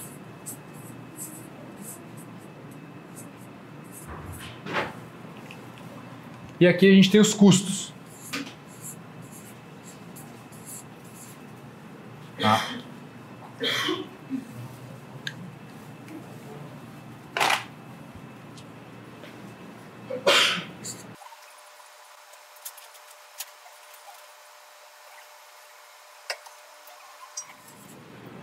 Então, olha só. O que é uma operação de fachada? Por que, que é esse o nome que os caras deram? O que, que foi a Lava Jato? Sabiam que. Então, eu não sabia disso quando eu fui para Brasília e me mostraram o postinho da Lava Jato. Existia um Lava Jato mesmo, é onde os caras lavavam dinheiro. Sabiam disso? Existe. Não é, a Operação Lava Jato não é por acaso, tá ligado? Porque existia um Lava Jato. Por quê? Era uma operação de fachada. Era algo que parecia ser alguma coisa, mas não era. Por trás tinha todo um outro esquema acontecendo. Então é isso que acontece conosco. Acontece essa reação indesejada, que continua persistindo, e ela é uma reação a uma ameaça, real ou imaginada. Cara, se alguém vier te assaltar com uma faca, com uma arma, é natural você ficar com raiva. Né? Porque é uma ameaça real. Meu pai me mandando fazer uma coisa, ou minha namorada hoje mandando fazer alguma coisa, me deixa. Mas não é uma ameaça real. Ela não está tentando me dominar. Então, eu comecei a ver disso aqui. João Pedro mesmo, nós estávamos no, no evento e a gente chegou atrasado um pouco no primeiro dia. E ele chegou assim, já com a luz apagada. Meu, vamos, vamos acordar mais cedo amanhã pra, pra ir no evento não chegar atrasado. E aquilo lá, tipo, eu só fiz assim pra ele. E eu fui, eu fechei os olhos e tipo, não, por que isso aqui me incomodou? Foi sutil. Por que me incomodou? Eu quero ser incomodado? Eu quero continuar pensando nisso? Mas sutilmente, por causa daqueles eventos lá atrás com meu pai, é como se alguém tivesse me dominando. Então, qual é o lucro que eu tenho em reagir dessa forma? Esse é o questionamento. Se eu reajo de uma forma, se eu explodo com a minha mulher, se eu explodo com o meu marido, o meu filho, qual é o lucro que tu está tendo com aquilo? Por exemplo, a Dani compartilhou a história dela da, da, da garagem, que a pessoa fica, tampa a garagem dela. Eu perguntei para ela, qual é o lucro que tu está tendo? É, porque ele não pode estacionar naquele lugar. Ah, então tu tá certo. Isso está evitando, está errado. Essa aqui é clássica, onde tu quer estar tá certo na situação. Qual é teu benefício? Tu briga com a pessoa porque tu quer estar tá certo. Ou tu quer evitar tá errado. Eu comecei a, a, entender que, por exemplo, eu, eu, e minha namorada, a gente é muito parecido, assim. Esse dia ela está começando um canal de, de culinária, funcional e tal. E eu falei, e aí? Conseguiu postar? Não me impressiona. Vou postar quando eu quiser. Eu falei, cara, tá rodando uma operação de fachada. Qual é o benefício que está tendo em fazer isso? Evitar ser dominado. Mesma coisa que eu. Um dia ela chegou, tava, chega em Porto Alegre, foi no mercado direto, subindo esse cara rolante, parece que eu tô vendo assim. E ela me diz: tem uma nova regra lá para casa. Eu, tu, tu fala logo, porque senão eu vou embora já daqui. Ela ficou mais puta aí. Mas evitar ser dominado. O homem tem muito isso, é ou não é? O cara tem muito isso de evitar ser dominado. Não quer ser dominado, porque tu é dominador. Isso não vem de agora. Isso vem lá de trás, cara, de algum lugar. De repente não quer ser. Por exemplo, teve um dia na, na, no. Tem alguns motivos reais, bem para não ser dominado. Os meus amigos, um dia a professora saiu assim, eu tinha uma calça que a minha tia tinha trazido dos Estados Unidos, que ela vinha de, da, daqui a, até embaixo de botão. Então ela toda, toda, toda dá pra tirar ela assim, tipo aquelas calças de stripper. Véi, eu gostava daquela calça, era legal, assim. Será que, cara, a professora saiu e os guri pegaram, nós estava lá atrás, de repente me pegaram aqui assim e tiraram minha calça que, nossa, cara, dominado, né? Dominado total ali. Então, ficam certos traumas em ti, onde tu não percebe por que tu tá reagindo. E aí tu reage para as pessoas que tu mais ama. E tu briga. E tu quer estar tá certo. E tu justifica. Por que tu quer estar tá certo? Tu justifica. E tu desvalida os outros. E aí tu ganha. Evitou perder. São os benefícios dessas reações. Mas minha namorada não estava com uma faca lá, me apontando, vai ser uma nova regra. Ela só falou. A gente está confundindo palavras com ameaças reais. São verdades? Eu, e eu, por telefone, agora quando eu cheguei aqui em Campos Terra, porque hum, durante o ônibus eu falei para ela, e aí, postou? Ela, me deixa, vou postar quando eu quiser. De novo, tá ligado? Já tinha sido tipo a terceira vez que ela tinha feito isso assim. Falei, cara, não, beleza. Aí de manhã ela me ligou, te falou assim. Eu perguntei, cara, que, que, qual é que é o teu gatilho? Te pergunta qual é o teu gatilho. Qual é o, o fato anterior que aconteceu? O que aconteceu? Qual é a história que tu contou? Daí ela, ah, que foi meu ex-namorado. Ele era muito ciumento. Ele tentava ficar sabendo onde é que eu estava todo tempo, não me deixava fazer algumas coisas. Eu prometi para mim que nunca mais ia deixar isso acontecer. Ah, meu pai também tem uns casos assim. E eu, ah, então isso foi o que aconteceu.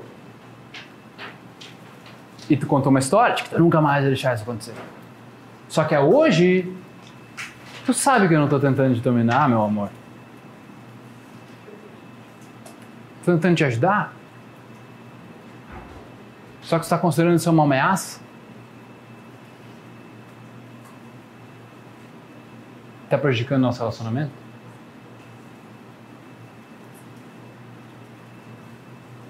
Opa, botei no errado. Desculpa, viu? Qual é o custo disso? Qual são os custos?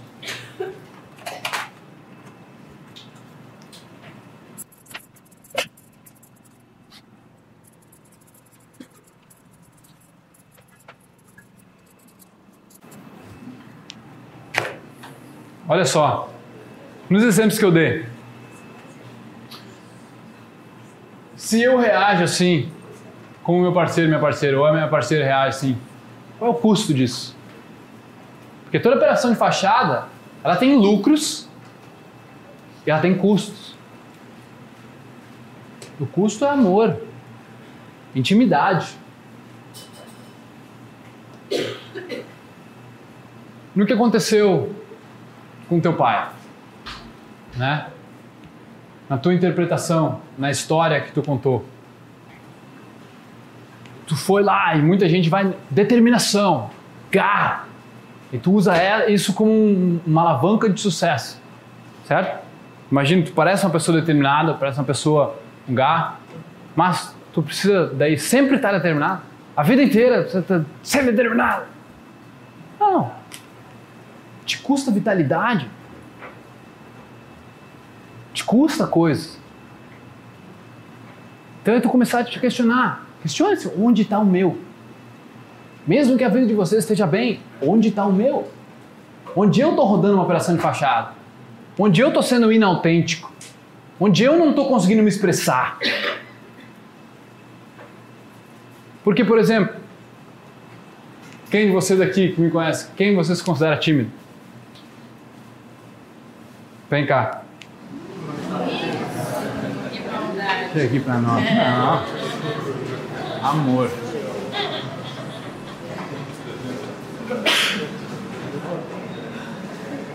E aí, beleza? Como é que é teu nome? Luan. Luan. Então, conta pra nós sobre a tua timidez. Respira fundo. Mas olha só, cara, tá? Já tá, já superou aqui um, um grande obstáculo.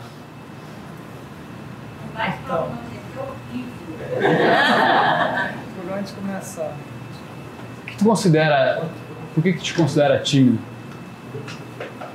Olha, eu era mais, mais tímido. Eu estou no processo de mudança. Eu sinto que eu Tá no processo de mudança. Estou melhorando minha timidez.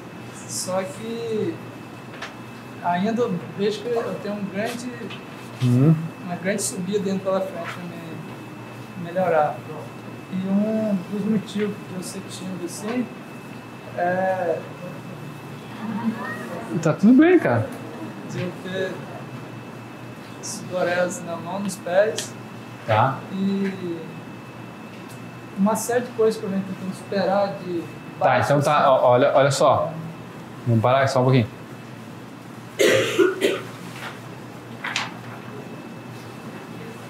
As tuas mãos suam.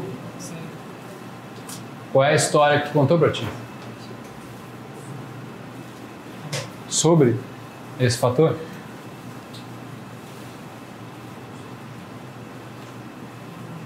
de vergonha de ver os outros os outros mão suando, de eu der a mão, alguém me olhar. E eu já vi se incomodar, tipo, eu dar a mão, e logo depois ela, a pessoa enxugar. Eu, nossa, aquilo me incomoda. Sim.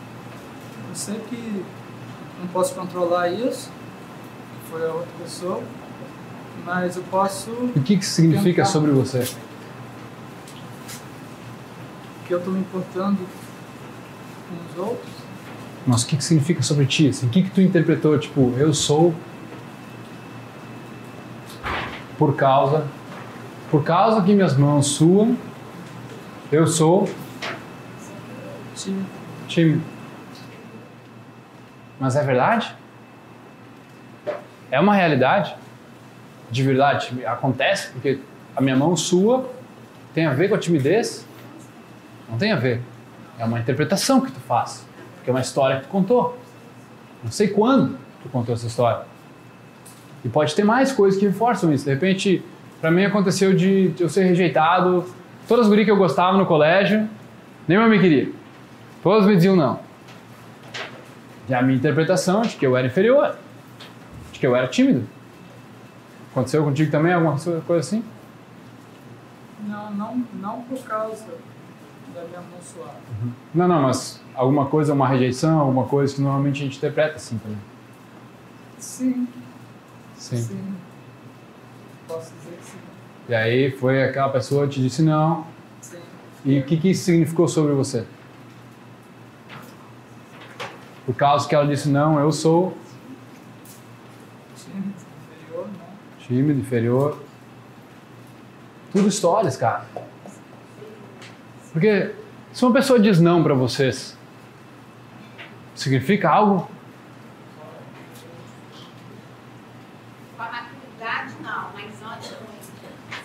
Sim, mas o significado quem dá é a gente. O fato em si não tem significado. O fato em si é vazio. Só aconteceu. É tipo tu pegar e blum, deixar cair uma cadeira aqui. Tu vai interpretar isso de alguma forma, tu vai contar uma história. Olha o Felipe, não, ele olha, ele enlouqueceu, ele jogou uma cadeira lá no. Sabe? Tu vai contar uma história, tá tudo bem. Nós somos contadores de histórias, máquinas de interpretar. Então, a verdade é que tu inventou tua timidez. Talvez não fique, não sei se fica claro isso para ti. Acho que tem que refletir sobre isso e, e entender, cara, fui eu que criei a minha timidez. Como bebê, eu não era tímido como bebê. Eu não nasci da barriga da minha mãe tímido. Minhas células não têm timidez. Isso não existe. Tu perde. Agora, vamos lá. Quais são os lucros de ser tímido? Quais são os lucros de ser tímido? Olhando para cá.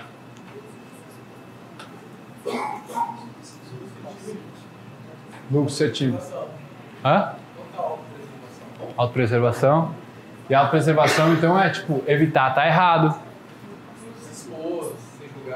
Isso. Uhum. Evitar ser dominado. Evitar perder. Evitar ser rejeitado. Então tem vários lucros em ser tímido porque tu não dispõe. É, justifica. Não, porque eu sou tímido e não preciso fazer. Ou até uma fuga. Exato. Ele usa a timidez como uma fuga para alguma coisa. É, essa, esse é o lucro. Esse é o lucro, percebe? Tudo tem um lucro. Toda operação de fachada é uma operação de fachada, porque não é uma verdade. É algo que lá atrás está acontecendo, mas por fora, tipo, tá aí. Então, mas qual é o custo disso? Qual é o custo que está tendo na tua vida? Você tímido, eu sinto que eu perco. Olha aqui, responde aqui.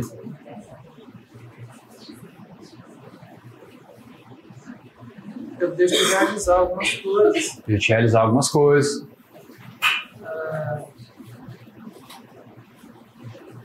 Eu posso perder o amor de algumas pessoas por me achar metido, por eu ser ter vergonha Tá. de falar, chegar a conversar assim. Tu deixa de aproveitar oportunidades? Tu, tu- a tua autoexpressão fica bloqueada? Não tem custos bem altos aí? Teu bem-estar não é afetado? Tua própria vitalidade? Pessoal. Pessoal. Preço alto, né? Percebe então quais são os benefícios? Então, o único benefício de ser tímido, cara, é, é, tipo evitar tá errado. Evitar se expor, evitar o não. Que cara, tá tudo bem. Cumprimenta as pessoas sim se é tão ruim pra ti. Cumprimenta as pessoas sim, cara, significa muito mais. Que isso aqui, meu, união. A união entre todo mundo, eu te respeito do jeito que, que tu é.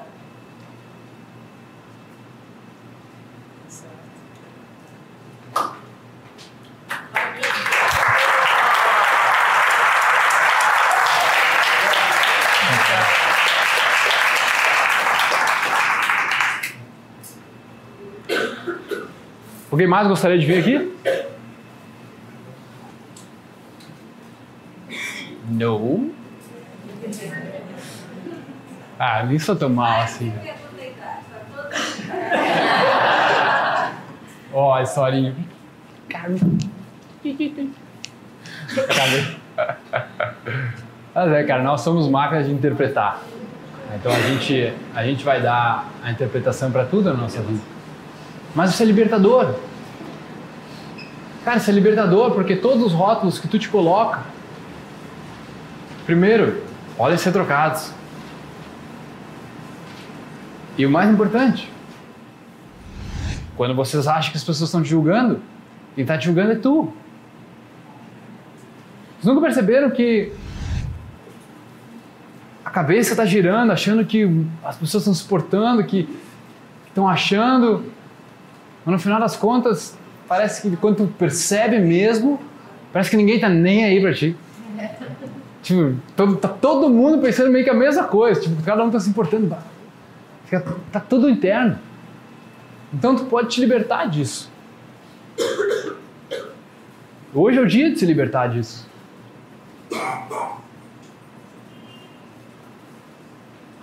De emergir, de ir atrás.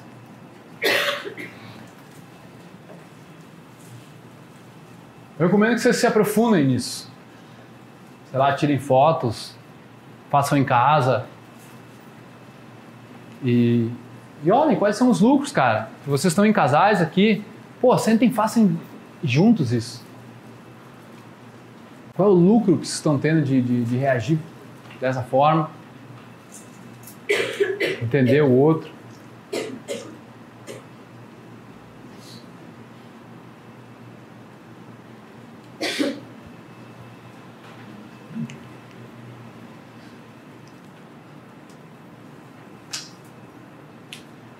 Quem aqui.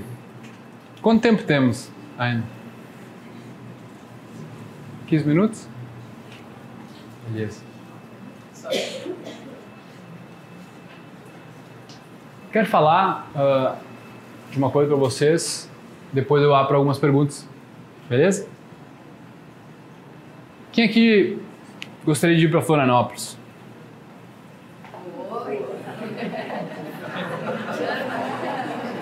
Quem, quem se interessa por Pra morar ou ir pra visitar? ir para visitar? Ir para passar uma experiência. Ir para ir para passar uma experiência. Uma experiência se aprofundar nisso tudo que a gente está falando. Se aprofundar em si. Em descobrir a verdadeira essência. Ser mentorado por mim pessoalmente. De morar numa casa por quatro noites, três dias comigo. Nós estamos lançando essa semana uma imersão pessoal também, chamada Freedom Mind a libertação da mente. Para conseguir ir além desses pensamentos, além das inseguranças, tu encontrar teu real caminho, não se sentir mais perdido, que essas inseguranças possam ficar só sendo insegurança, entendendo que são interpretações que a gente faz. Como é que vai funcionar isso? A gente vai fazer imersões até dezembro. Vão ser seis a oito eventos. A gente não sabe direito. Aluguei uma casa na beira do mar, lá em Florianópolis. Uma casa de cinco quartos, onde vai morar eu, meu sócio, minha namorada, que vai, que é a parte, vai ser a chefe de cozinha. E lá vão ser só seis pessoas por evento. Então vai ser alguma coisa bem íntima, bem privada, onde vai ser intenso, tá? Não é uma, não são férias. Literalmente não vai ser férias, porque vão ter rituais de alta performance, meditações, tipos de yoga, banho de mar. Se o tempo permitir também, nós vamos surfar, fazer trilhas, tá? Se não tiver na época da tainha, época da tainha não dá para surfar. Mas vai ser incrível, cara. vai ser uma experiência assim onde tu vai me ter como como teu mentor, como uma pessoa que vai estar tá te dando feedback diariamente. Vão rolar todos os dias, vão ter esses rituais de alta performance, alimentação, hospedagem. Vocês vão aprender aí para casa, voltar para casa depois com algumas receitas legais, saudáveis para fazer também. Então vai ser bem incrível, um projeto bem único. Nunca vi em nenhum lugar do Brasil. Corre risco mesmo. Mas é, é onde a pessoa ela chega a partir das nove da noite de quinta-feira, de uma quinta-feira, onde o programa inteiro começa sexta, sábado, domingo, e dorme de novo até segunda de manhã, se quiser, ou quiser pegar o voo também domingo à noite. Mas fica o meu convite aí, se quiserem falar comigo depois, o que vai acontecer. Vai acontecer agora, final de abril, aí final de maio, final de junho, final de julho. É o que a gente já tem. Então todo mundo é bem-vindo. Mas você não tinha falado até o final do ano? É, mas são essas datas que a gente tem até agora. O resto a gente não decidiu ainda, mas provavelmente vai ser feito. O resto dos. Provavelmente final de mês. E, e aí, seguindo no Instagram, a gente tem a, a notícia do prolongamento ou não da, do programa. Cara, vai existir o prolo- prolongamento, só não temos as datas ainda. Vai existir prolongamento, tá? Tem uma, um outro tipo de imersão, que daí já é um, de um grupo grande que nós fazemos, que é o Imersão Boss, que é esse do bungee jumping, o parque de aventuras. Ninguém é obrigado a fazer nada, tá? Ninguém é obrigado a pular. Ah, mas tem rapel, arvorismo, escalada, tem de tudo que a gente faz lá, bem legal. Então é, é literalmente para desafiar medos. Essa imersão de 60, 60 pessoas é para você desafiar os seus medos, ser capaz de tudo. Depois que você, você salta de bungee jump, você vai para um parque desse. Tipo quando eu saltei de paraquedas, cara. Quando eu saltei de paraquedas, eu tava, tava no chão, assim, sentindo que podia fazer qualquer coisa, assim, tu, tu- tu não tem mais medo de nada. Então, é bem, bem impactante, tá? E literalmente, não é uma mudança, é uma transformação pessoal que a gente propõe. Né? Não é você mudar alguns hábitos, é você entender a essência do que está por trás da tua mudança. Para transformar e tu não voltar ao mesmo, literalmente. Porque meu objetivo com isso é fazer com que vocês consigam impactar as pessoas da vida de vocês. Sabe, a minha avó começou a meditar, minha mãe começou a mudar a, a alimentação dela, meu pai começou a mudar, meu irmão começou a ir em eventos comigo e começou a tentar ler uns livros e tal. Então, as pessoas na tua volta merecem também saber disso, sabe? Porque às vezes elas não vão estar num evento como esse. Elas não, não se dispõem a, a, a quebrar essas interpretações que a gente viu e tá aqui. Então, às vezes é nós, com, com a nossa intenção, poder compartilhar isso com eles. Então, fica o meu convite, se quiser falar comigo ou com o JP depois, tá? Agora vou abrir para algumas perguntas, quem tiver. Mais alto, só. Vem, vem aqui, vem aqui. Meu nome é Gabriel. Gabriel, beleza? É, conhecimento é libertador. Mas a partir do momento que você começa a descobrir novas coisas, a aprender, tem horas que você fica louco. Você quer aprender, aprender, aprender, aprender. Só que você acaba se questionando muito sobre muitas coisas. E às vezes você trava. Eu travo. Muitas pessoas travam. Então, a partir disso, eu queria te perguntar, você, está nessa experiência há 10 anos, 9 anos, 13 anos. 13. É, o que te desafia atualmente? Por mais que você vive o momento agora, você tenta colocar zero expectativa em tudo. O que te desafia? O que te faz acordar? O que te faz te motivar? O que você acha que você pode melhorar? Tá, mas tu quer saber a minha motivação, A ou, tu motivação. Quer, ou tu quer resolver o teu problema? A partir da sua motivação, é, posso ter uma clareza. É, Porque seria muito que- pessoal, só que eu sei Sim. que muitas pessoas têm o mesmo questionamento. E você talvez passou por Pode crer. posso, posso ah, compartilhar minhas motivações, mas acho mais válido responder, tipo, essa, seu teu, ah, como é que é o... Obesidade mental, é o que tá falando. Obesidade de informações. Cara, é entender, que nem eu falei, meu, por que tu tem que acreditar nas coisas? Tu leva isso, tu carrega como verdades na tua mala. E daí quando tu vai agir, tu tem um monte de carga para tirar, um monte, imagina, imagina, sabe aquelas, aquelas brincadeiras que tu fazia no, no colégio de que tipo era, era como se fosse de, tu tinha que fazer letras de revista e tal. É que era uma era letras diferentes. Imagina que tu tem um monte dessa, tu, tu tem que tirar assim, e aí qual é, qual é a resposta agora, mas tem várias várias palavras, várias teorias para lidar com isso agora e agora. Sabe, é onde eu venho para os lugares, cara, eu não sabia o que eu ia falar aqui. Eu tinha alguns desenhos que eu tinha feito ali, algumas ideias, e eu ia seguir o fluxo. Então, eu tenho um conhecimento onde eu confio nele.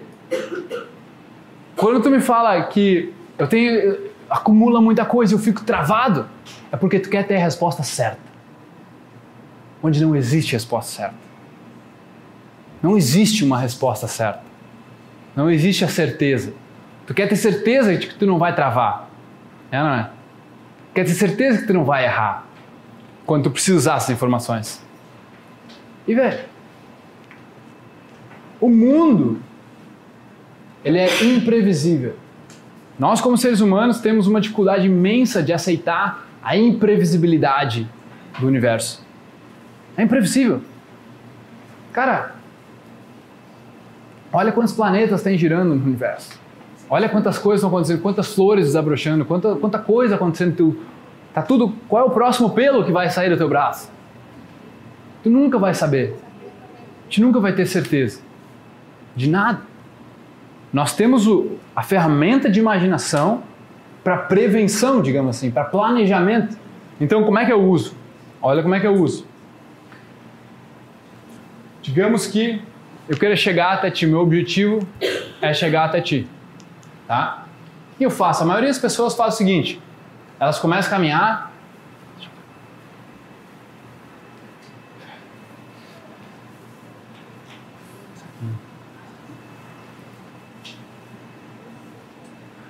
Será que eu estou no caminho certo?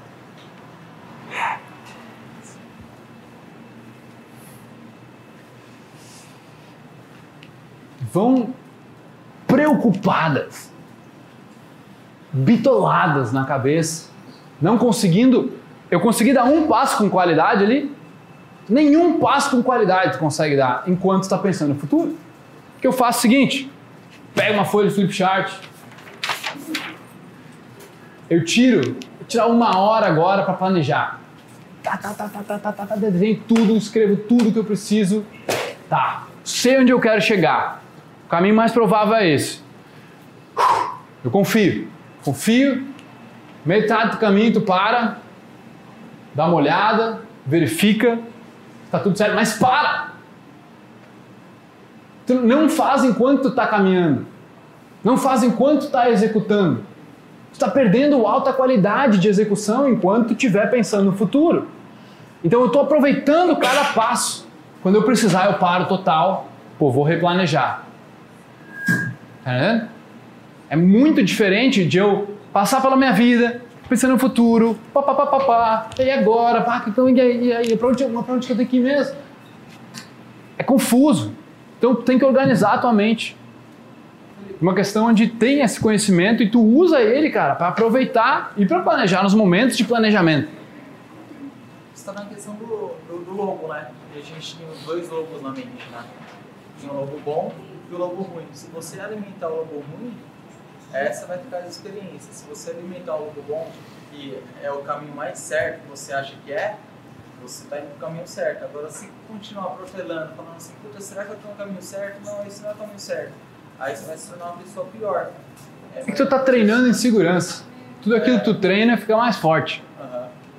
Isso que ele falou sobre travar com excesso de estímulos e informações, eu acho que tem muito a ver sobre o fato da ansiedade entrar em cena e você não viver aquele momento de processar aquelas informações, trazer aquilo para você, ver o que faz sentido e, e deixar acontecer de forma natural, porque aquilo já começou a fazer parte de É. você. É um processo, não tem como você aprender algo e querer executar. Você tem que processar aquilo, absorver Uhum. e então viver daquela forma. Boa. Eu tenho, eu tenho alguns princípios que eu uso, que é o princípio de indiferença aos resultados e o treino da não expectativa. Eles me ajudaram imensamente na minha jornada. assim. O que, que é a não expectativa? Eu crio o planejamento e deu. Eu não fico esperando nada. Eu não espero nada de vocês, eu não espero nada da minha mulher, eu não espero nada. Eu estou vivendo. Eu planejo onde eu quero chegar, eu vivo o que eu tenho que viver.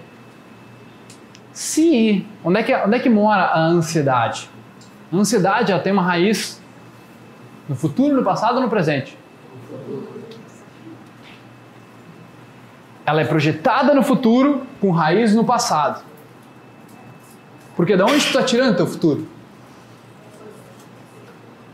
Teu futuro tu só tira de informações que tu já tem na memória. Certo? E aí tu projeta um futuro. Se, se teu passado é cabuloso, é tenebroso, tu, foi, tu não teve resultados muito ruins, muito, muito bons, tu vai projetar algo ruim. E como o cérebro, a mente tem uma função só, que é de proteção, o que, que ela tenta fazer? Prever prever para não dar errado. Prever porque eu quero ter certeza que vai dar certo. Quero ter certeza. E aí a ansiedade é iminente. A ansiedade não tem como não acontecer quando tu está esperando que o negócio precisa dar certo. Então o negócio é tipo, olha a pergunta, tu vai fazer o melhor que tu pode quando tu está preocupado, pré-ocupado com ainda o que ainda vai acontecer, ou quando tu está presente e executando? qual é a melhor qualidade de atitude de execução? Se tu está preocupado com algo que ainda não aconteceu, ou se não está. Outro fator. Quando eu vou até aí e eu não sei o que vai acontecer. Se eu preciso, não, quando eu chegar lá, eu vou falar isso, isso e isso, e aí eu vou agir dessa forma, minha linguagem corporal vai ser essa, eu vou caminhar dessa forma para parecer bem. Certo? Várias, nós fazemos isso. Hein? Eu estou confiando na minha inteligência, na minha capacidade de criação, ou eu estou desconfiando? Está treinando o quê? Segurança. Sutil, mas a gente faz toda hora. Tu quer saber o que eu vou falar quando chegar lá? Pá, como é que vai ser lá na palestra? Quem pensou isso? Como é que vai ser lá na palestra? É, tu não precisa saber. Confia que tu vai aprender, te virar lá dentro. Se tu não confiar que tu vai te virar, tu nunca vai ser seguro de ti. Essa é a única verdadeira segurança para mim. Confiança de raiz é confiar que tu é capaz de te virar. Tu não sabe o que vai acontecer, tu não sabe os resultados, tu não sabe nada, porque tu não, tu não é Nostradamus, tu não prevê o futuro. Mas tu confia, quando tu chegar lá, tu vai dar um jeito de te virar. E isso só pode se tu, se tu se jogar. Tu planeja. É tipo uma prova. Imagina que tu vai fazer uma prova, concurso. Alguém? Os concursos aí? Ou estuda para prova? O, olha isso aqui, meu. Olha. Presta atenção. Tu tem que ser o cara que mais quer passar na prova. Que mais quer, que mais tem vontade de passar na prova.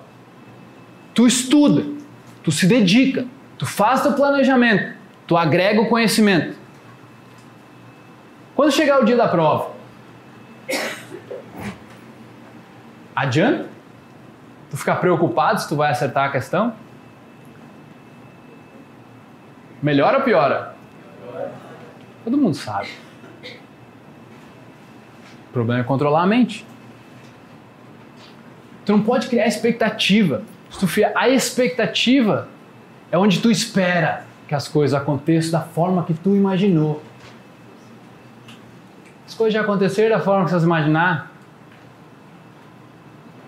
Exatamente da forma que vocês imaginaram? Mas nenhuma vez. Exatamente da forma que tu imaginou na tua imaginação. Porque a imaginação é uma ferramenta. Ela é uma ferramenta que ela só pode pegar o que tem no passado e transformar em futuro. Não tem nada novo que tu possa saber. Se tu não tem informação na tua memória, tu não pode criar nada. Como é que tu vai criar algo que não existe na tua memória? Tu nunca sabe, nunca, nunca aprendeu. Então tu está criando possibilidades. Onde tu cria possibilidade para ti. Mas tu não se apega a ela. Se apegar a ela, a ansiedade, a insegurança são certas. Então tu usa palavra é como orientação, como uma bússola. Sabe uma bússola? Onde tu sabe onde tu quer ir. Eu quero ir para Londres. Beleza. Vamos lá. Como é que eu vou? Não, vou de avião. Mas tu não fica, talvez não precisa ficar olhando Londres. Cara, tu vai lá e tu. Não. Mas tem gente que.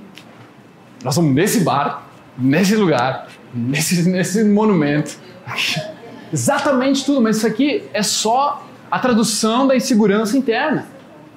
Não que tu não possa planejar, nada contra, não me, não me crucifiquem aqui. Planeje, mas deixa fluir. Planeje os monumentos que tu quer, quer ver. Planeje o conteúdo que tu vai estudar, mas deixa fluir. Se tu não deixar fluir, tu não vai viver. A vida, ela tem o próprio ritmo. Ela é uma dança. Se tu tentar impor o teu ritmo na vida, quem vai perder?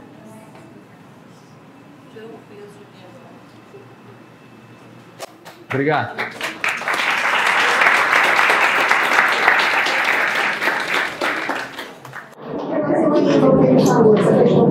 expectativa, eu acho muito difícil a pessoa não tem expectativa na hora de uma entrevista. Eu acho prova, é, é, passar de período de faculdade, eu acho isso tudo um tiramento. Tá.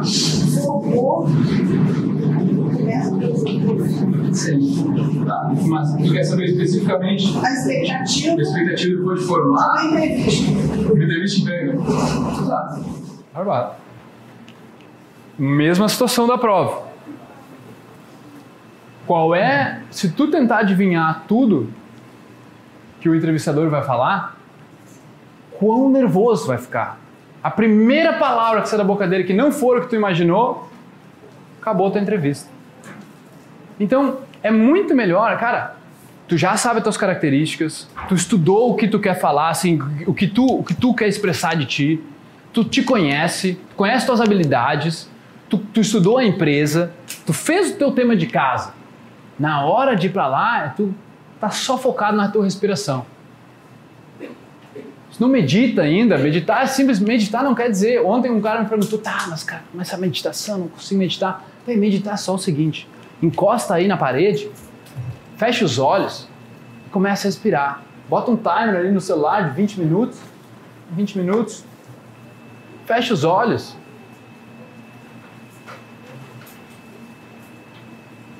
Foca em respirar profundo.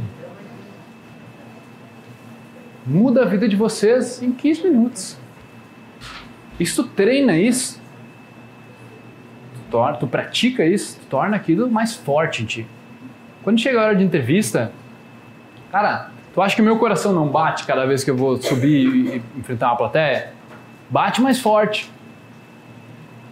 E aí eu só sei, porra, eu tenho um mecanismo chamado respiração. O, ritmo que eu respiro é o ritmo da minha vida, é o ritmo que eu levo a vida, é o ritmo que meus pensamentos. Cara, isso aqui é muito importante. O ritmo da tua respiração é o ritmo da aceleração dos pensamentos, é o ritmo da aceleração cardíaca, tá? Existe dois, dois sistemas nervosos específicos, o sistema nervoso simpático e o parasimpático. Quando tu está respirando curto, curto e rápido, teu coração acelera, existe um nervo chamado nervo vago, ele passa pelo intestino, pulmão e coração. E o que, que o nervo faz? É tipo, tá respirando rápido, ele dá cargas elétricas pro, pro nervo, o nervo avisa o cérebro, ó, perigo, estamos fodidos. Alguma coisa está acontecendo. E aí é, é a, a clássica bater ou correr. É a reação bater ou correr é quando o sistema nervoso simpático está ativado. Só que a gente ativa ele por qualquer coisa hoje. Está ativando o sistema simpático que antes era só quando um leão estava na tua frente, uma, uma tribo que tinha que correr, fugir. Cara, agora está ativando porque tua mãe gritou contigo. Ou porque a, a coisa não aconteceu do jeito que tu queria. E aí o sistema é ativado e isso é um caos dentro do corpo. Então a respiração ela serve para dizer para todo o sistema, tá tudo bem, tudo bem. E aí tu ativa o sistema nervoso parasimpático, que é o sistema que tu precisa, por exemplo, para dormir, para relaxar, aproveitar qualquer coisa.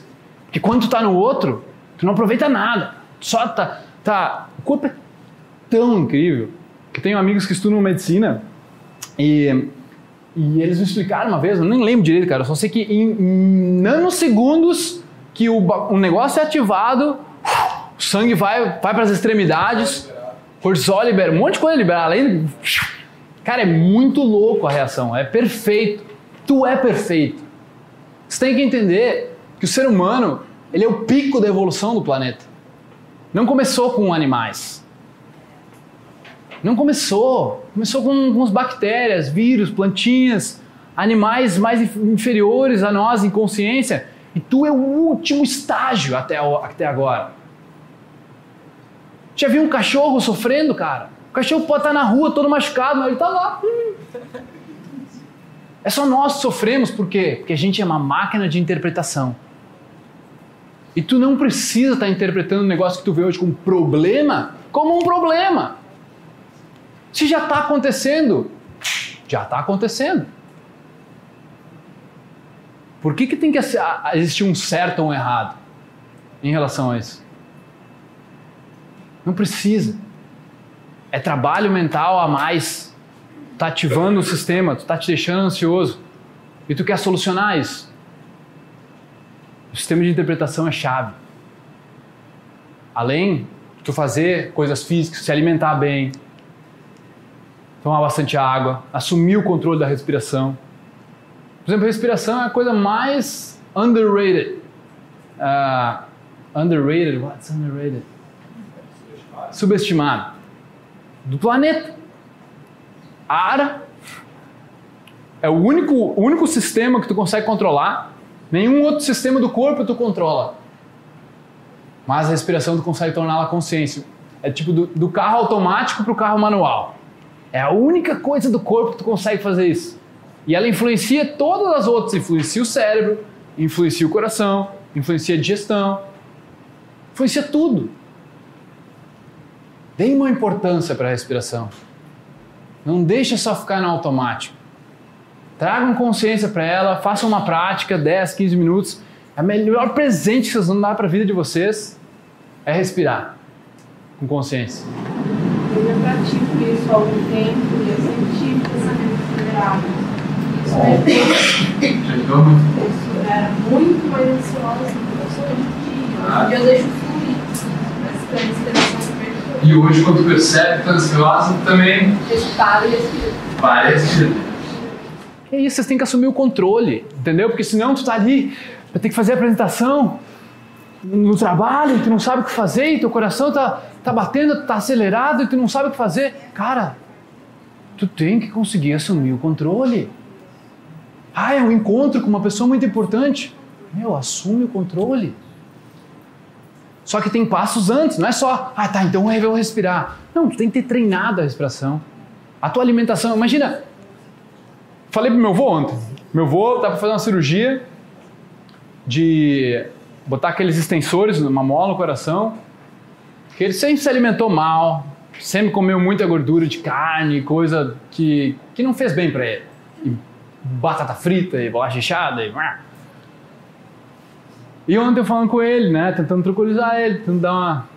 E ele, ah não, fui no Lagarto hoje, que é o clube dele, só tomei duas Coca-Cola. E ele é diabético. Falei, tentei não, não pegar pesado, né? Porque eu às vezes sou, sou meio foda. Eu falei pra ele, é, assim, doido, né? Ele gosta muito de carro. Falei, é, imagina o teu carro aí que tu gosta tanto. Se tu soubesse, assim como tu tem diabetes, que o teu carro não suporta um tipo de combustível, continuaria colocando no teu carro, sabendo que o motor vai fundir? Aí ele. E é isso que a gente está fazendo. Eu dou, dou, dou, dou um exemplo assim da. Alguém já. Vocês viram o Homem de Ferro? Vocês viram o Homem de Ferro? Já viram? Sabe a armadura que ele tem? Alguém gostaria de ter a armadura dele? Todo mundo gostaria de ter a armadura do Homem de Ferro. Pensei, se tu ganhasse a armadura do Homem de Ferro e te dissessem, não, tem um tipo de combustível específico para colocar. Não é no posto Ipiranga que tu abastece. É um, é um combustível especial. Tem que cuidar, comprar, abastecer. A armadura vale um trilhão de reais. Vocês iam se arriscar a colocar um outro tipo de combustível que não fosse o que vem no manual? E o corpo de vocês vale quanto? Que tipo de combustível vocês estão usando?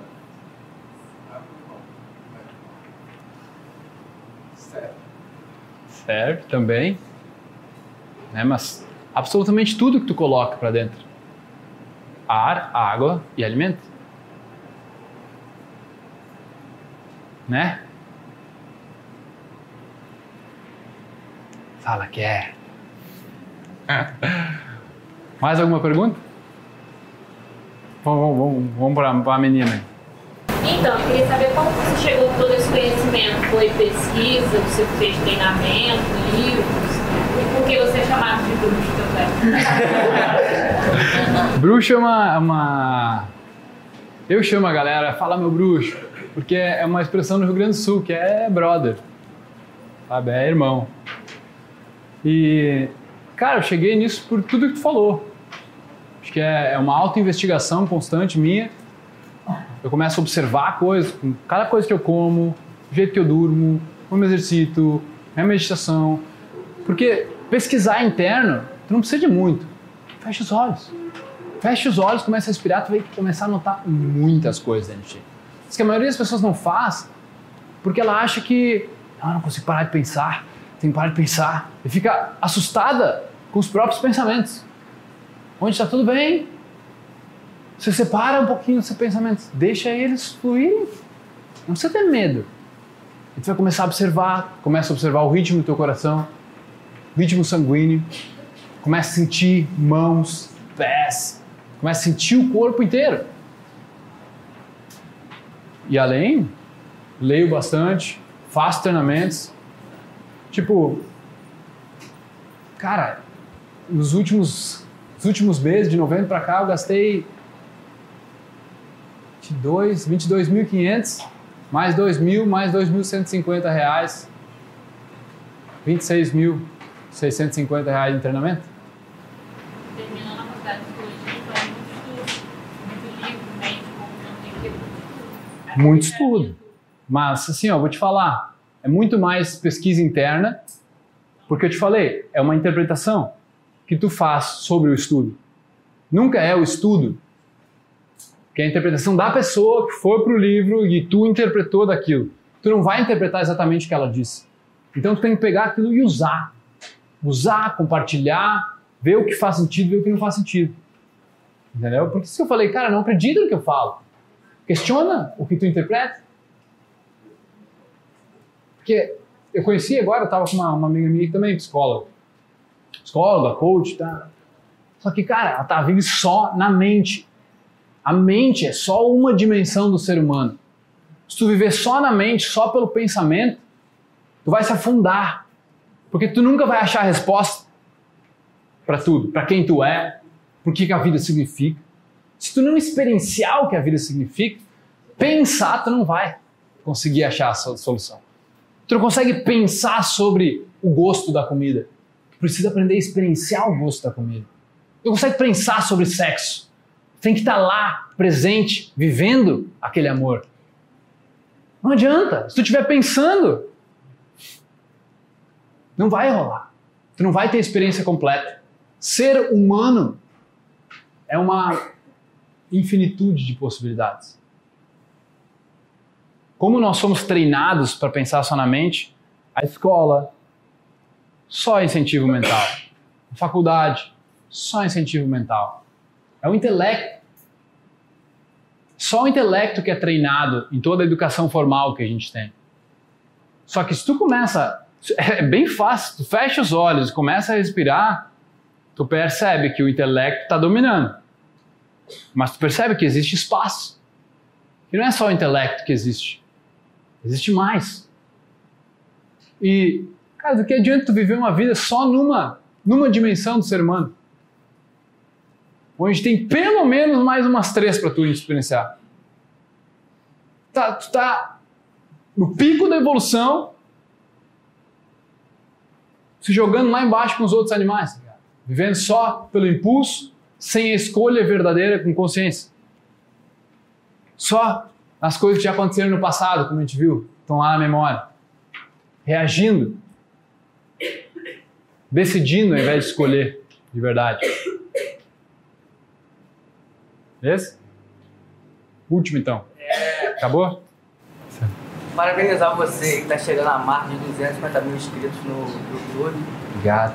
E queria te perguntar, cara, como que você lidou no começo, assim, lá no começo, quando você decidiu, vou rasgar meu diploma de, da engenharia ambiental e vou me dedicar ao coach. Como que você, tipo assim, que você lidou com as críticas dos seus familiares, querendo, tipo assim, te proteger na cabeça deles? Uhum querendo o melhor por você.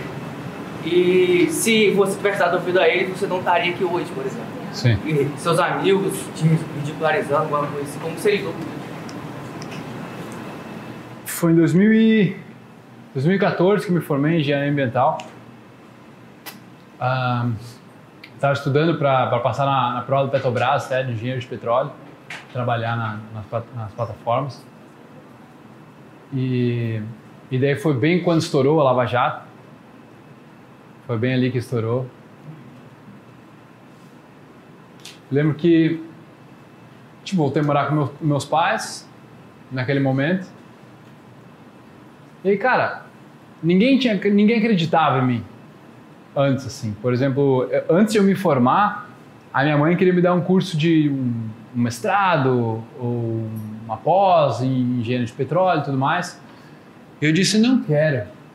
Queria fazer fazer um curso de coaching. Pelo menos vai agregar o meu currículo, pensei, entendeu? Não queria ser coach, não tinha a pretensão. Mas eu já fazia vídeos há uns meses, poucos meses. E aí minha mãe me negou, meu pai me negou, mas daí eu recorri à minha avó. E minha avó, minha avó deu, deu tudo que ela tinha assim para para poder proporcionar isso para mim, sabe? Minha avó faleceu no 2017. E ela sim, se não fosse ela, eu não estaria aqui. Mas aí foi onde eu fiz e eu criei possibilidade. Eu inventei a possibilidade para mim. Por mais que eu sabia que todo mundo ia me criticar, eu sabia que meus pais não iam aceitar, mas como eu tinha o meu mentor que fazia isso, fazia vídeos pelo mundo inteiro, tinha uma empresa, e eu, por que não? Eu tinha, porque no coach tu tem que escolher meio que uma área para trabalhar, assim. Que tipo, quer ir, para que viés tu quer seguir. E eu vou, vou trabalhar essa possibilidade, ao invés da possibilidade de ser um engenheiro junto com, com, com isso, sabe? Então vou trabalhar as possibilidades para minha vida. Inventei ela.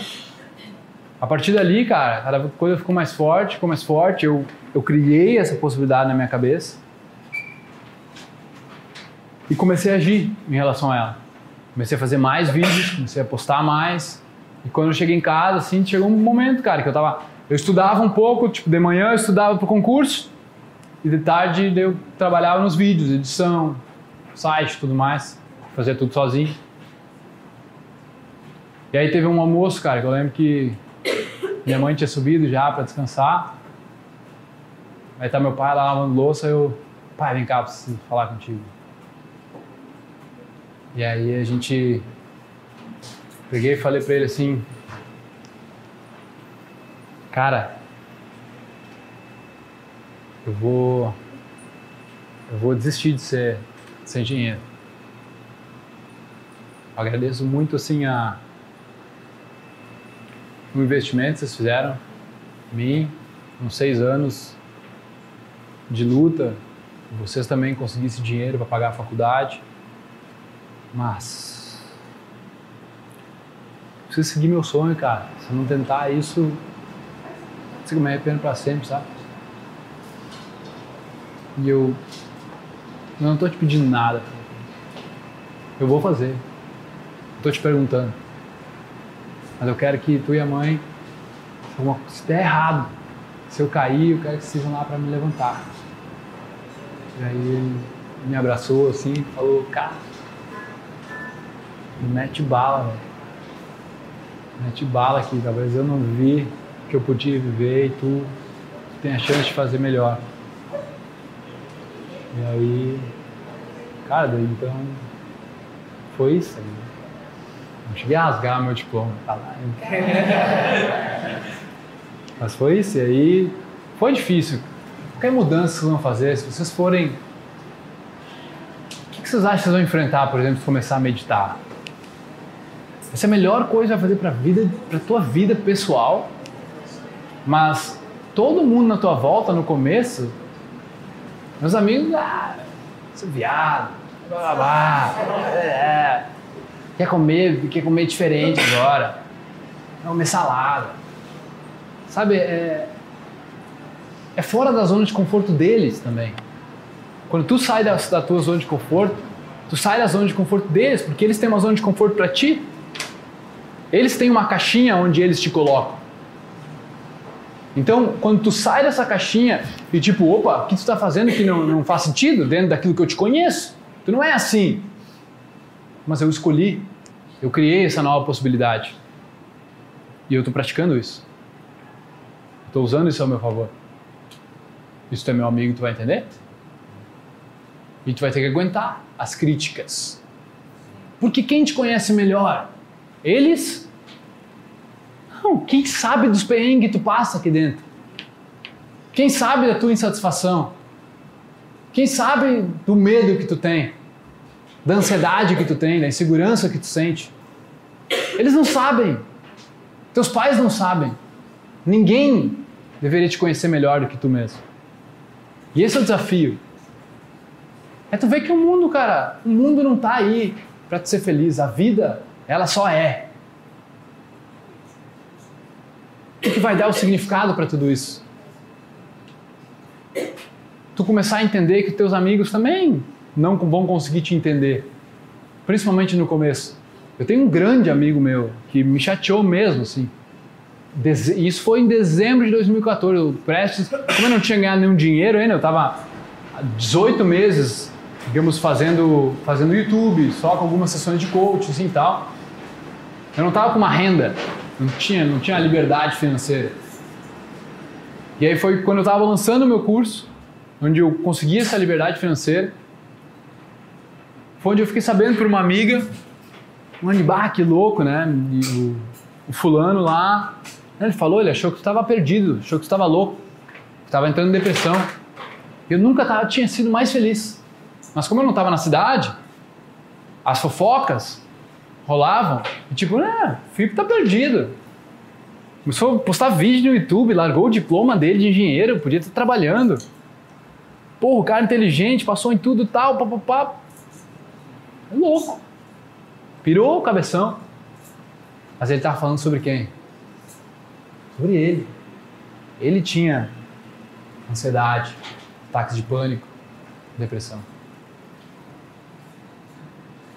Então, não deem ouvido para os outros, porque os outros só têm interpretação do mundo deles também. Espero que esse workshop tenha servido para vocês entender que, por mais que os outros vão te criticar, é a interpretação deles só. É só a interpretação deles. E tu pode ter a tua. Beleza? Muito obrigado.